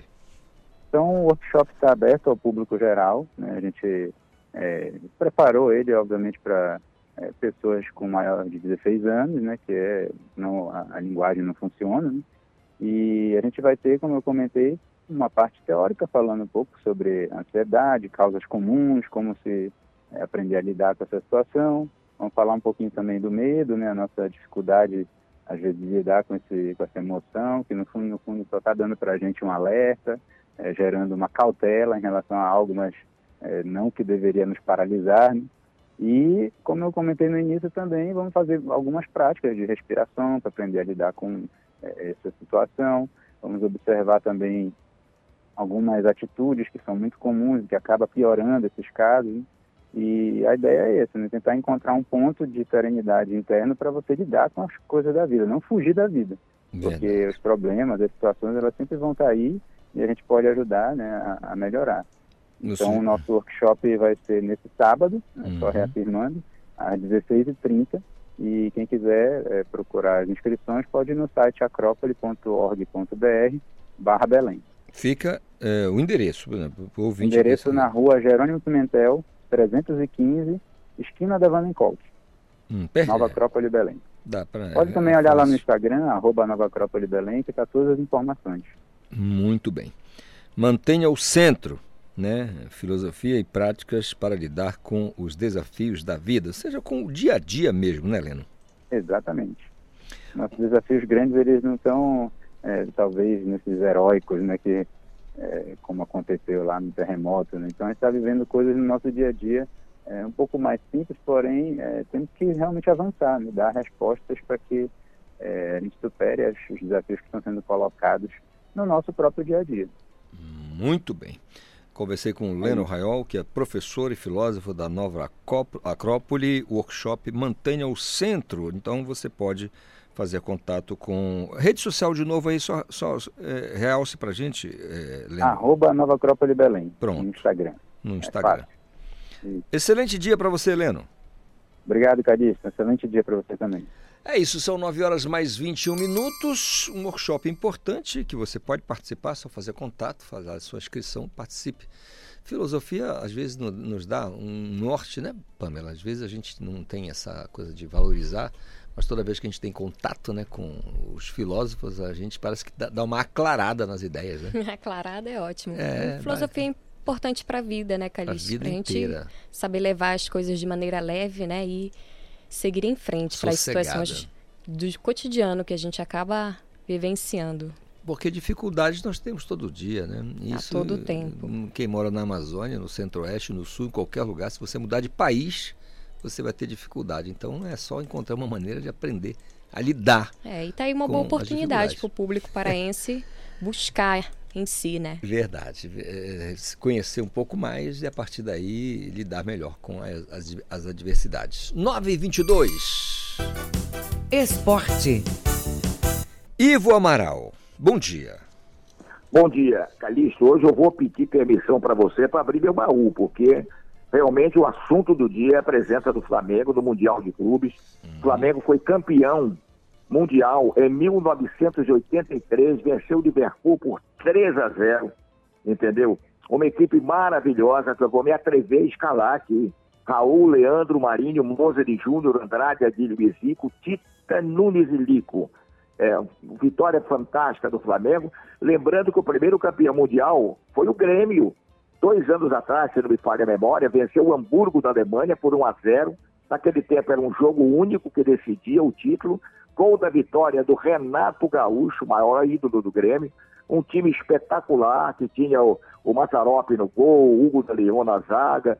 E lembrando que para esse jogo foi um fato inédito. O Grêmio conseguiu um empréstimo só para essa partida do Paulo César Caju e do ponteiro Mário Sérgio. Infelizmente falecido já como comentarista esportivo naquele desastre da Chapecoense. Então, foi uma abertura hoje do Conexão Internacional, lembrando que o Flamengo joga contra o Al Hilal como favorito, mas devendo ter todo o cuidado possível contra essa poderosa equipe lá das Arábias. Ivo, eu sou ruim de história que sou danado, mas é assim, eu não posso é, é, é, esquecer e deixar de dizer, porque em 1983 é, o Flamengo ele foi campeão sim, mas foi campeão brasileiro em cima do Santos Futebol Clube, o meu Santos da Vila Belmiro. Esse título mundial foi em 1981, inclusive você estava lá, 81. O Zico estava bem que estava danado, estava jogando muita bola. Nunes, demais, né? Andrade, né? O, o, Abi- o, o Adílio. O Adílio estava nessa equipe? Tava, tava. Inclusive, já que você levantou a bola, realmente eu tive o privilégio, ao lado do Carlos Castilho, de narrar esse jogo. Naquela época eu estava na, na Marajoara, 3 a 0 contra o, o Santos do Maracanã. Uma noite espetacular de atuação do Flamengo. E eu me lembro que, apesar do Zico, você lembrou dele, o, o grande nome do jogo eleito foi o Adílio. O Adílio É. deitou e rolou, fez gol. Inclusive, um dos comentaristas, um dos comentários do dia seguinte após o jogo, o título era Adílio Cinco Estrelas. Foi uma, um- uma vitória espetacular do Flamengo que eu pude testemunhar ao vivo. Aliás, em 1981 foi o único título mundial do Flamengo, né? O único título do mundial. Não, do Flamengo. 83. Não. 81, acho que foi o Grêmio, né? Não, o Flamengo, Mas foi, não sei- o Flamengo foi campeão eh, mundial em 81. Então, pai, eu posso estar confundindo É, as datas. é 81, Eu escalei o time e troquei o ano. É, o Flamengo vai em busca. Agora, assim, analisando de maneira fria e desapaixonada, você acha que o Flamengo tem chance nesse mundial? Tem muita chance, evidentemente. Ele, ele pode se nivelar é, praticamente ao Real Madrid. Não é? Grandes astros o Flamengo tem. O Real Madrid tem uma equipe assim mais consistente, mais, sei lá, coletivamente mais forte, me parece, que o Flamengo ainda não entrou bem no ritmo. Mas o Flamengo hoje tem um time definido. Você sabe a escalação do Flamengo de ponta a ponta com duas dúvidas sempre. Ou joga o Ayrton Luiz, o Ayrton Lucas ou o Felipe Luiz na lateral. E toda vez o técnico fica indeciso entre o Mateuzinho e o Varela, que é o lateral uruguaio. Mas o resto a gente já sabe quem é, né? Davi Luiz, Léo Pereira, Santos no gol, não é? A turma do meu campo com a Rascaeta, não é? Com aquela turma de sempre. E na frente aquela dupla infernal, Gabigol e Pedro. né? O Flamengo tem um time é, praticamente escalado, com poucas alterações. Pode-se dizer se o Rascaeta não está num grande momento, mas ele continua sendo um astro do, do time, um valor fundamental. Enfim, o, o- o- o Real Madrid chega com problemas, né? Para estreia não tem três titulares. O Courtois não joga o brasileiro Éder Militão e nem joga o Benzema, né?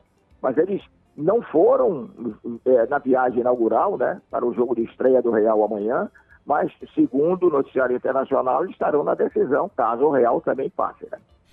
Muito bem, agora vamos aqui ao nosso campeonato paraense, o Parazão Bampará 2023.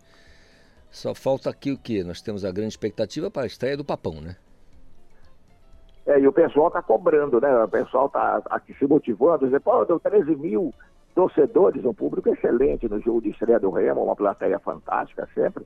E o Paysandu que vai querer superar esse, esse número lá na Curuzu. Talvez consiga, né? Embora o torcedor do Paysandu também, o torcedor do Remo estava meio escabriado, como se diz aqui na gíria, com as atuações do Paysandu nos jogos preparatórios, né? Mas é outro time, outro ano, e só resta apoiar, não tem outro caminho para a galera do Papão. Verdade, não tem muito o que fazer. Até, ali- aliás, o Itupiranga tem o que de tradição nesse- no Campeonato Paraense? É? Acho que quase nada, é uma né? cidade pequena, mas olha, esse time dá trabalho, né? Há, há alguns anos atrás, ó, não sei se foi um ano atrás ou dois anos atrás, o Itupiranga chegou a brigar para ela ficar entre os finalistas do campeonato. E é. passando ainda, já que você levantou a bola de Parazão, mas é futebol paraense, lembrando que o Marlon, o grande ídolo do Paysandu, é, estreou pelo Gil Vicente de Portugal, mas botar o treinador de lá, tem cada um, né? Botou o rapaz para jogar nos cinco minutos finais, apenas para ele estrear, no jogo do Campeonato Português contra o Arouca, empate de um a um. Claro que cinco minutos o Marlon não pôde fazer milagre, né? O Gil Vicente, os portugueses sabem muito bem, é da cidade de Barcelos. E é um time assim meio intermediário. Que eu me recorde, há muitos anos ele não desce para a segunda divisão. Mas também está longe de brigar pelos principais lugares. Fica ali no, no meião, né? No, no- Fica ali pelo meio, é. né? Mas é um time de tradição, tinha um estadinho pequeno, ele ampliou bastante. Há muito tempo eu não vou lá. Eu cheguei a ver um jogo ao lado do Tavares, lá em Barcelos, um jogo onde o Porto goleou o Gil Vicente por 4 a 1 Olha aí, você, eu sou um jogador profissional e sou colocado em campo nos últimos cinco minutos do jogo. Sinceramente, eu meti-lhe um chutão do meio da, da, da, da- da meia-lua ali para tentar fazer um gol, aquele gol que o gar- garoto do Santos fez. Eu faria pelo menos isso. né? Tentaria pelo Pois é, menos um desde, desde que a bola chegasse a você, né? e mais cinco minutos, mas eu acho que foi mais para apresentar a torcida, né? Foi mais para isso. É, Mas se o Marlon não for titular no Gil Vicente, pelo amor de Deus, né? é verdade. O técnico do Nottingham Forest não barrou o Gustavo Scarpa no último jogo. Ele ficou no banco os 90 minutos e não. Tanto que os torcedores ligavam lá para a transmissão reclamando: pô, esse técnico não, não põe o Gustavo Scarpa em campo, tá, pá. Também ele foi jogar num time pequeno, né? Ainda que agora tem um grande investidor, que é o Nottingham Forest da Inglaterra. Podia para um time maior, né? Tinha futebol para isso. Mas está sendo barrado lá no Nottingham, estranho, né? É isso. Amanhã falaremos mais sobre o esporte de maneira geral, mas especialmente o campeonato paraense. Grande abraço, Ivo. Valeu, grande abraço, Felipe. 9 horas mais 30 minutos. Intervalo. Voltamos já já. Estamos apresentando Conexão Cultura.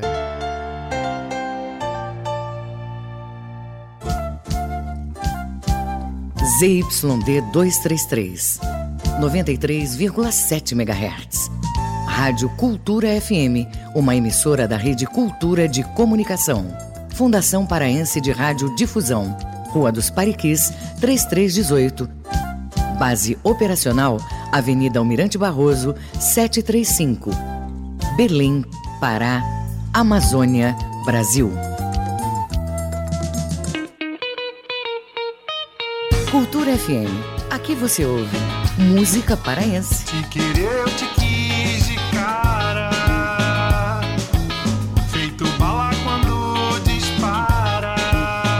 música brasileira. Você é a letra mais linda do alfabeto.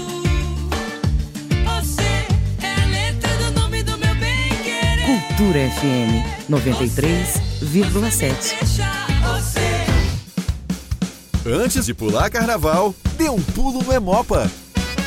A vida corre solta no coração da gente. É a magia do carnaval.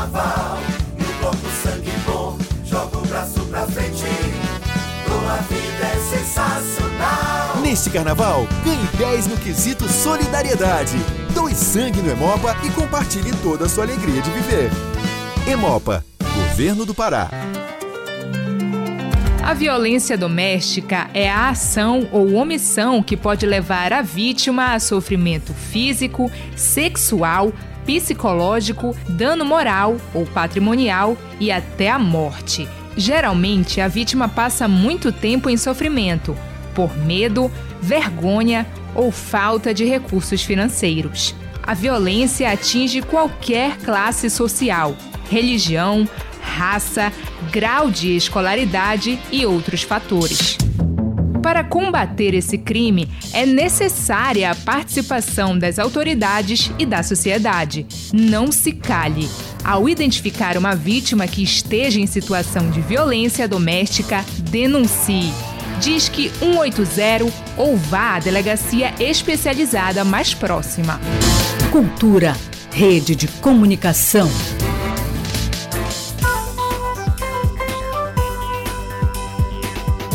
Voltamos a apresentar Conexão Cultura. Então tá combinado, voltamos a apresentar o nosso Conexão Cultura desta terça ensolarada. Se você quiser participar, anote 985639937 é o nosso WhatsApp e nas redes sociais. A nossa hashtag é simples, é Conexão Cultura. Simples demais, né?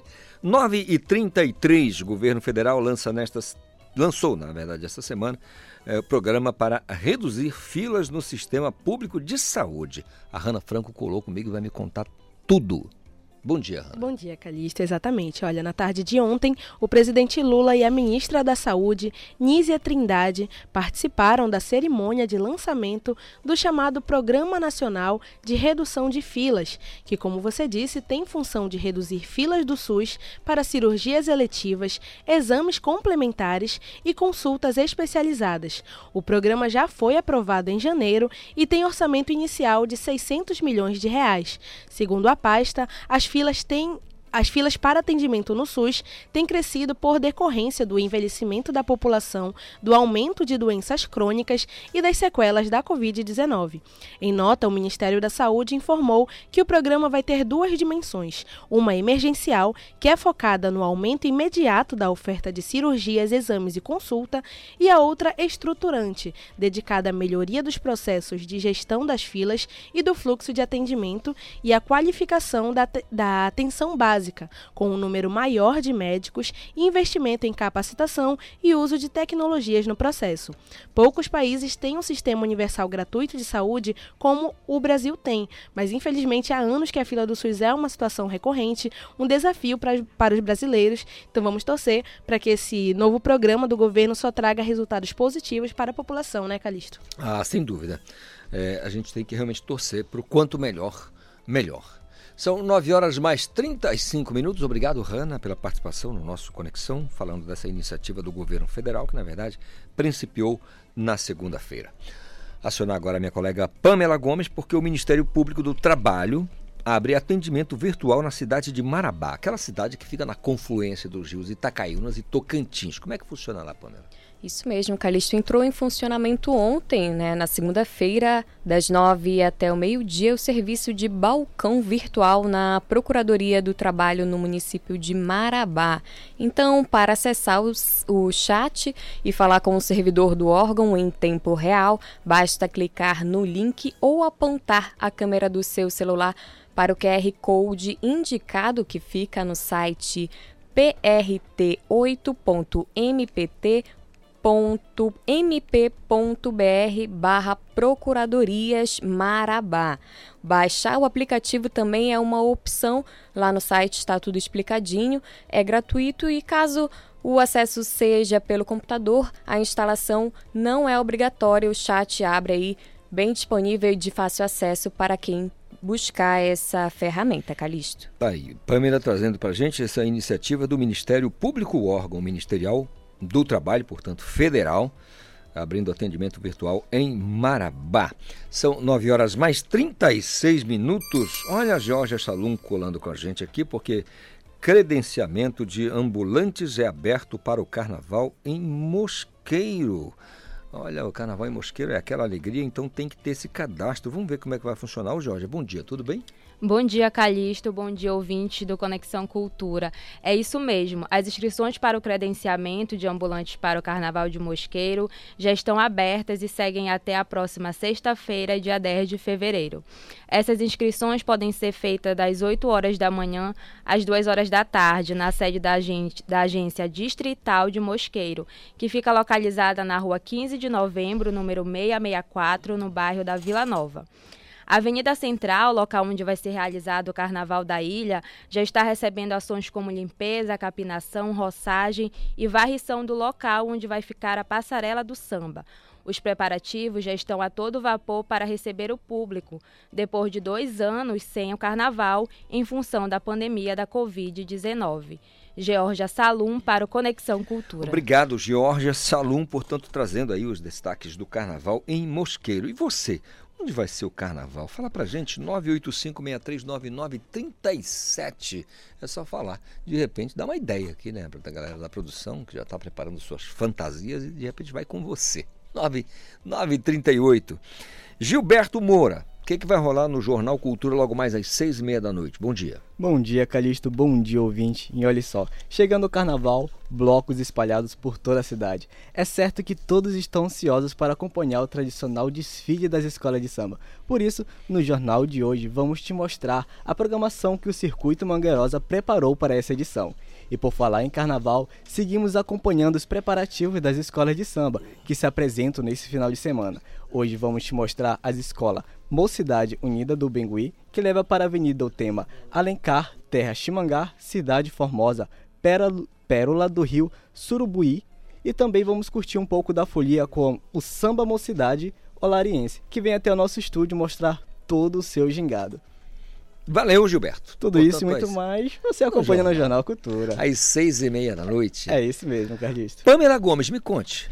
Tem uma outra novidade aqui, Calixto, que eu queria falar para os ouvintes, é que nessa terça-feira o Ronaldo Silva sobe no palco Naso Silva do Espaço Cultural Savieira, ele que arrastou multidões. Aí o Ronaldo Silva com o Arraial do Pavulagem segue com uma das maiores referências musicais aqui do nosso estado. Esse grande músico e compositor está também comemorando o aniversário hoje, merece aí a nossa homenagem a todos aqui da Rádio Cultura.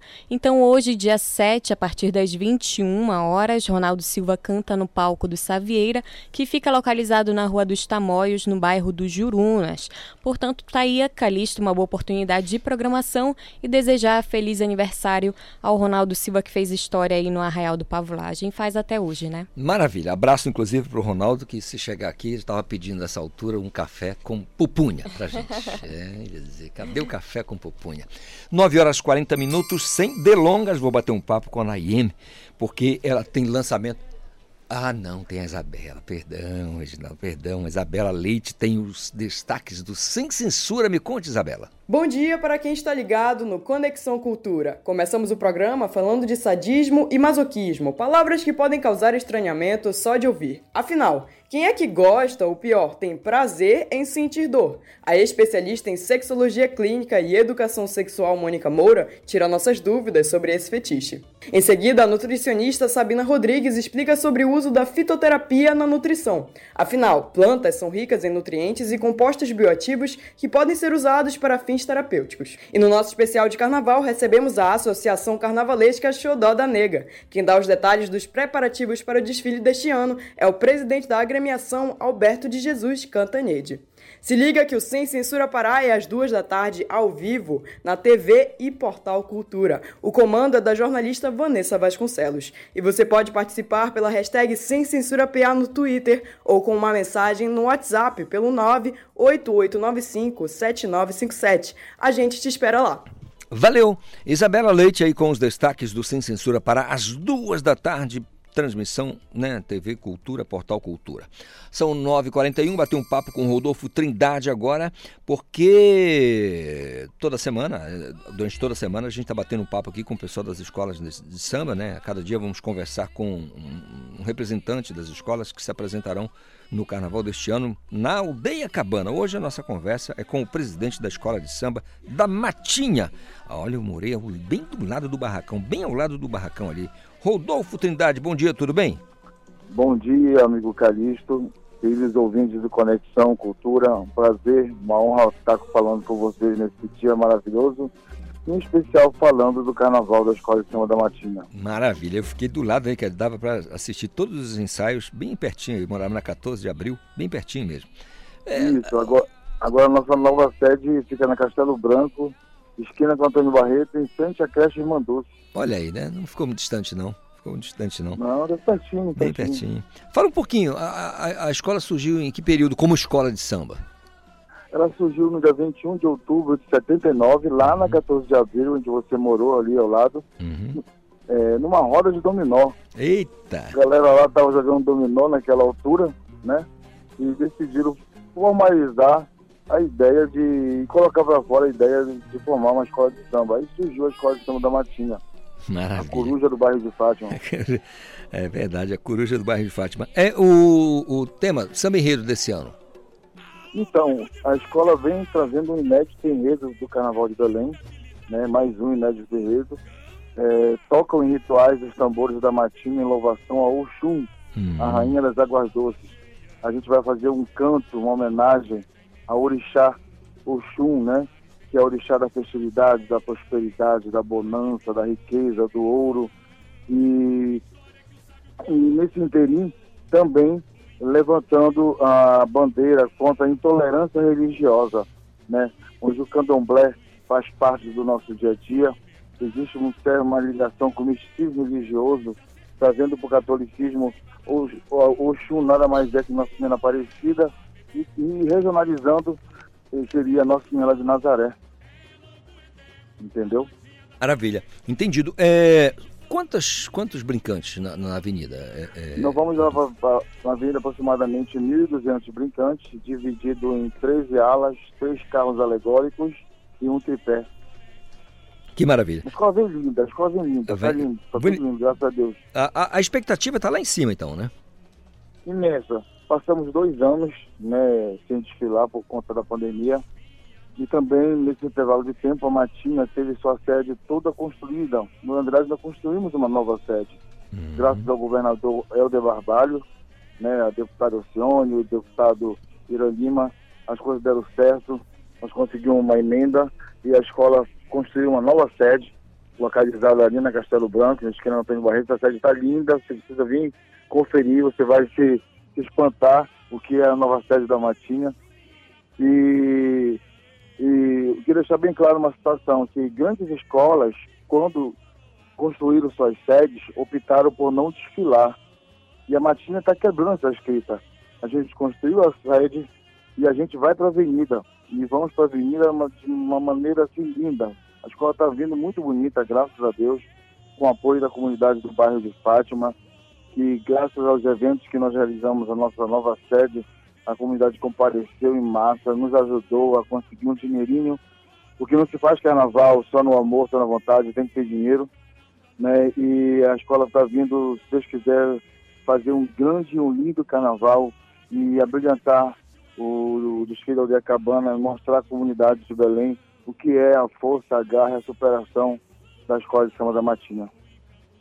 Abraço a todos os meus queridos amigos da Matinha. Rodolfo, um grande abraço para você e vamos ouvir um pouquinho do, do, do Samba Enredo. Aquele abraço vamos, e sucesso no trabalho, honra. tá bom?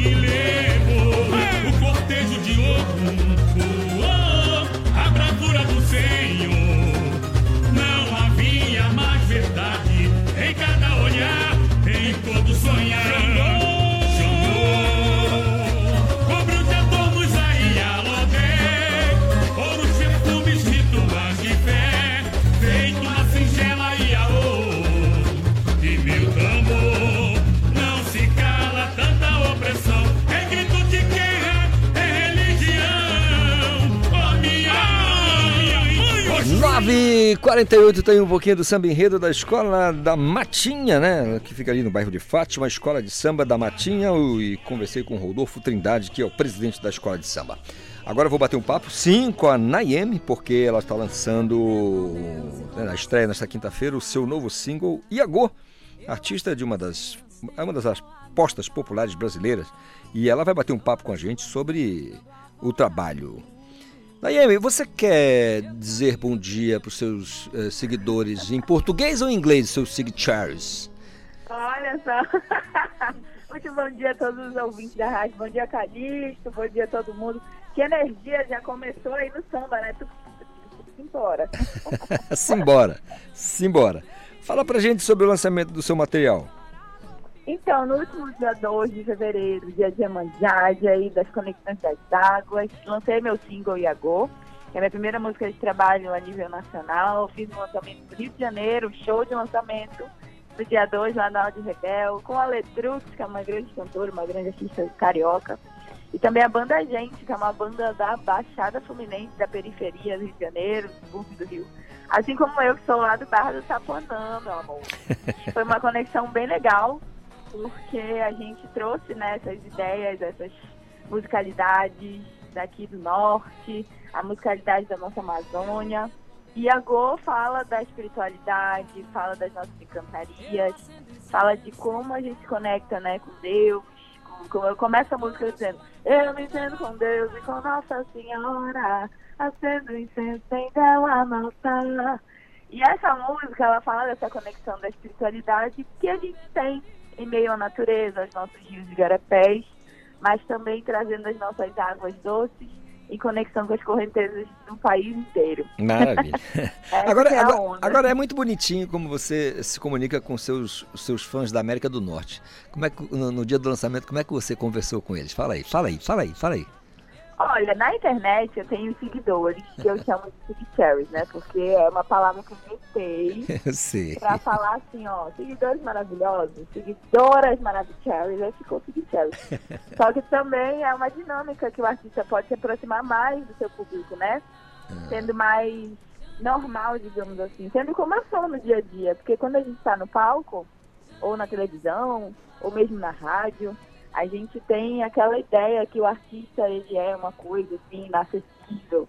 E na internet a minha comunicação é sempre muito direta, porque as pessoas podem me encontrar pelas ruas, podem me encontrar ali no show, podem me encontrar no meio da rua, no ônibus, em qualquer lugar. E eu sou assim, eu faço isso, ser artista, né? Comunicar, cantar, compor, é o meu trabalho. Assim como o teu é comunicar na rádio todos os dias com esse povo maravilhoso do nosso Pará, é bem legal quando a gente se aproxima, porque é por causa do público, é por causa dessas pessoas que nós chegamos, né, nos lugares onde nós chegamos. Então, cada vez que a gente dá um passo, tem sempre alguém ali para apoiar. Eu nunca faço nada sozinha. Hum, então, eu sempre estou nessa valorização porque eu amo essa conexão e é essa conexão que me faz crescer, que me faz querer desbravar outros caminhos, que me faz querer levar a nossa cultura levar a nossa musicalidade, levar a nossa arte para outros lugares.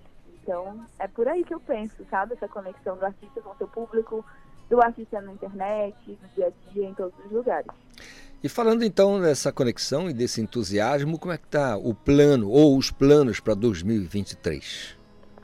Olha, plano de dominação do É assim, a gente lançou esse single dia 2, ele já está disponível em todas as plataformas digitais, Spotify, Deezer, aí na rádio também tá rolando na programação, desde o pré-lançamento, porque no dia 19 de fevereiro de janeiro, eu fiz o pré-lançamento em Belém, no Sesc Ver Peso, no Sesc Levar. E foi bem especial, porque depois eu ia sair ao Rio, São Paulo, em eventos, para cantar o single, para ir fazer entrevista. Mas Belém é minha casa, então a gente fez essa, essa apresentação que foi bem especial. E fiquei muito emocionado, porque as pessoas já conhecem Iagu. Eu canto Iagu há um tempo, eu compus essa música em 2018. E ela foi amadurecendo, eu fui construindo o arranjo, pensando é, no que eu queria comunicar com essa música. Pô, como é que fala de espiritualidade, de conexão com a natureza, mas bota a mãozinha pra cima, bate na palma da mão, a alegria, né? É uma música que fala disso. E tem também um outro single, uma outra música de trabalho que se chama Azura vai ser lançada em março, mas Nesse primeiro trimestre eu estou focando muito nessas duas músicas, nos lançamentos, nos conteúdos. Tem também lá no YouTube um vídeo de Agor, que é um visualizer. O visualizer ele é como se fosse um videoclipe, só que é um videoclipe menor, que traz ali imagens do conceito da música, da estética, né, visual, visual, que, que traz aí esse, esse conceito. E essas músicas fazem parte do álbum chamado Altar, que é um álbum que eu estou ainda em produção. E aí falei, bom, vou lançar logo duas músicas e vamos construindo ao longo do tempo, porque eu que faço tudo, eu que pago tudo, eu que patrocino, eu que produzo, eu que construo tudo através do meu empreendedorismo dentro da música, dentro da arte, dentro da comunicação. Então eu sou uma empreendedora do meu próprio trabalho. Você canta, é um você, olha, você canta, você atua, você compõe, você toca, você é o bichão mesmo, hein? Você é Você é um bichão. E como você é uma das artistas mais articuladas que nós temos, só para contrariar nós vamos, não, não é só para contrariar não. Nós vamos tocar, vamos fechar o conexão tocando o, o single Iago e agradecer essa simpatia que você é e, e que passa uma energia incrível para a gente, tá bom, Neme? Muito obrigada, muito obrigada, Calista, todo mundo que está ouvindo. Escutem bastante, vão lá no meu YouTube, ver os vídeos, me sigam lá no, no Instagram, que é eu sou Nayeme, é super fácil da gente se conectar. E muito obrigada sempre. Valeu! Beijo, beijo. Valeu, valeu. Nayame é sempre uma alegria falar com ela aqui, porque é de uma energia sensacional. 9h55, Pamela Gomes, ótimo dia para você. Ótimo dia para todos os ouvintes do Conexão Cultura. A gente volta amanhã com muito mais informação, música, entretenimento, tudo que tem de bom aqui no estado. Opa, é isso mesmo. Das 8 às 10 da manhã você dá essa chance para a gente de falar com você. Nos comunicar com você é sempre uma alegria. Vamos cerrando o nosso Conexão com Iago, a música da Nayem, desejando a você um excelente dia. Te encontro amanhã com saúde, paz e vontade de ser feliz. Eu me entendo com Deus e com Nossa Senhora. Eu acendo incenso, tem vela no altar. Tô na chuva, no vento, dando a volta no mundo. Eu caminho no tempo pro ponto firmar. Eu vou. Sabedoria é meu presente, meu destino. Até a hora de dormir ou de acordar. Vou dando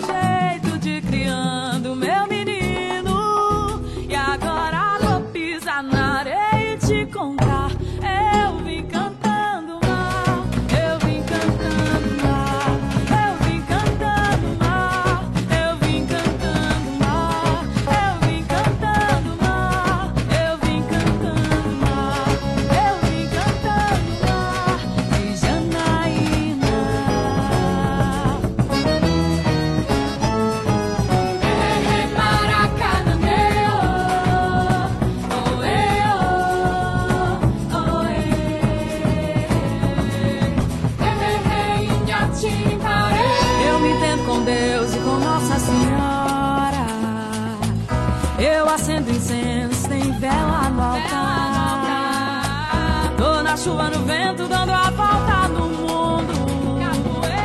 Eu caminho no tempo pro ponto firmar.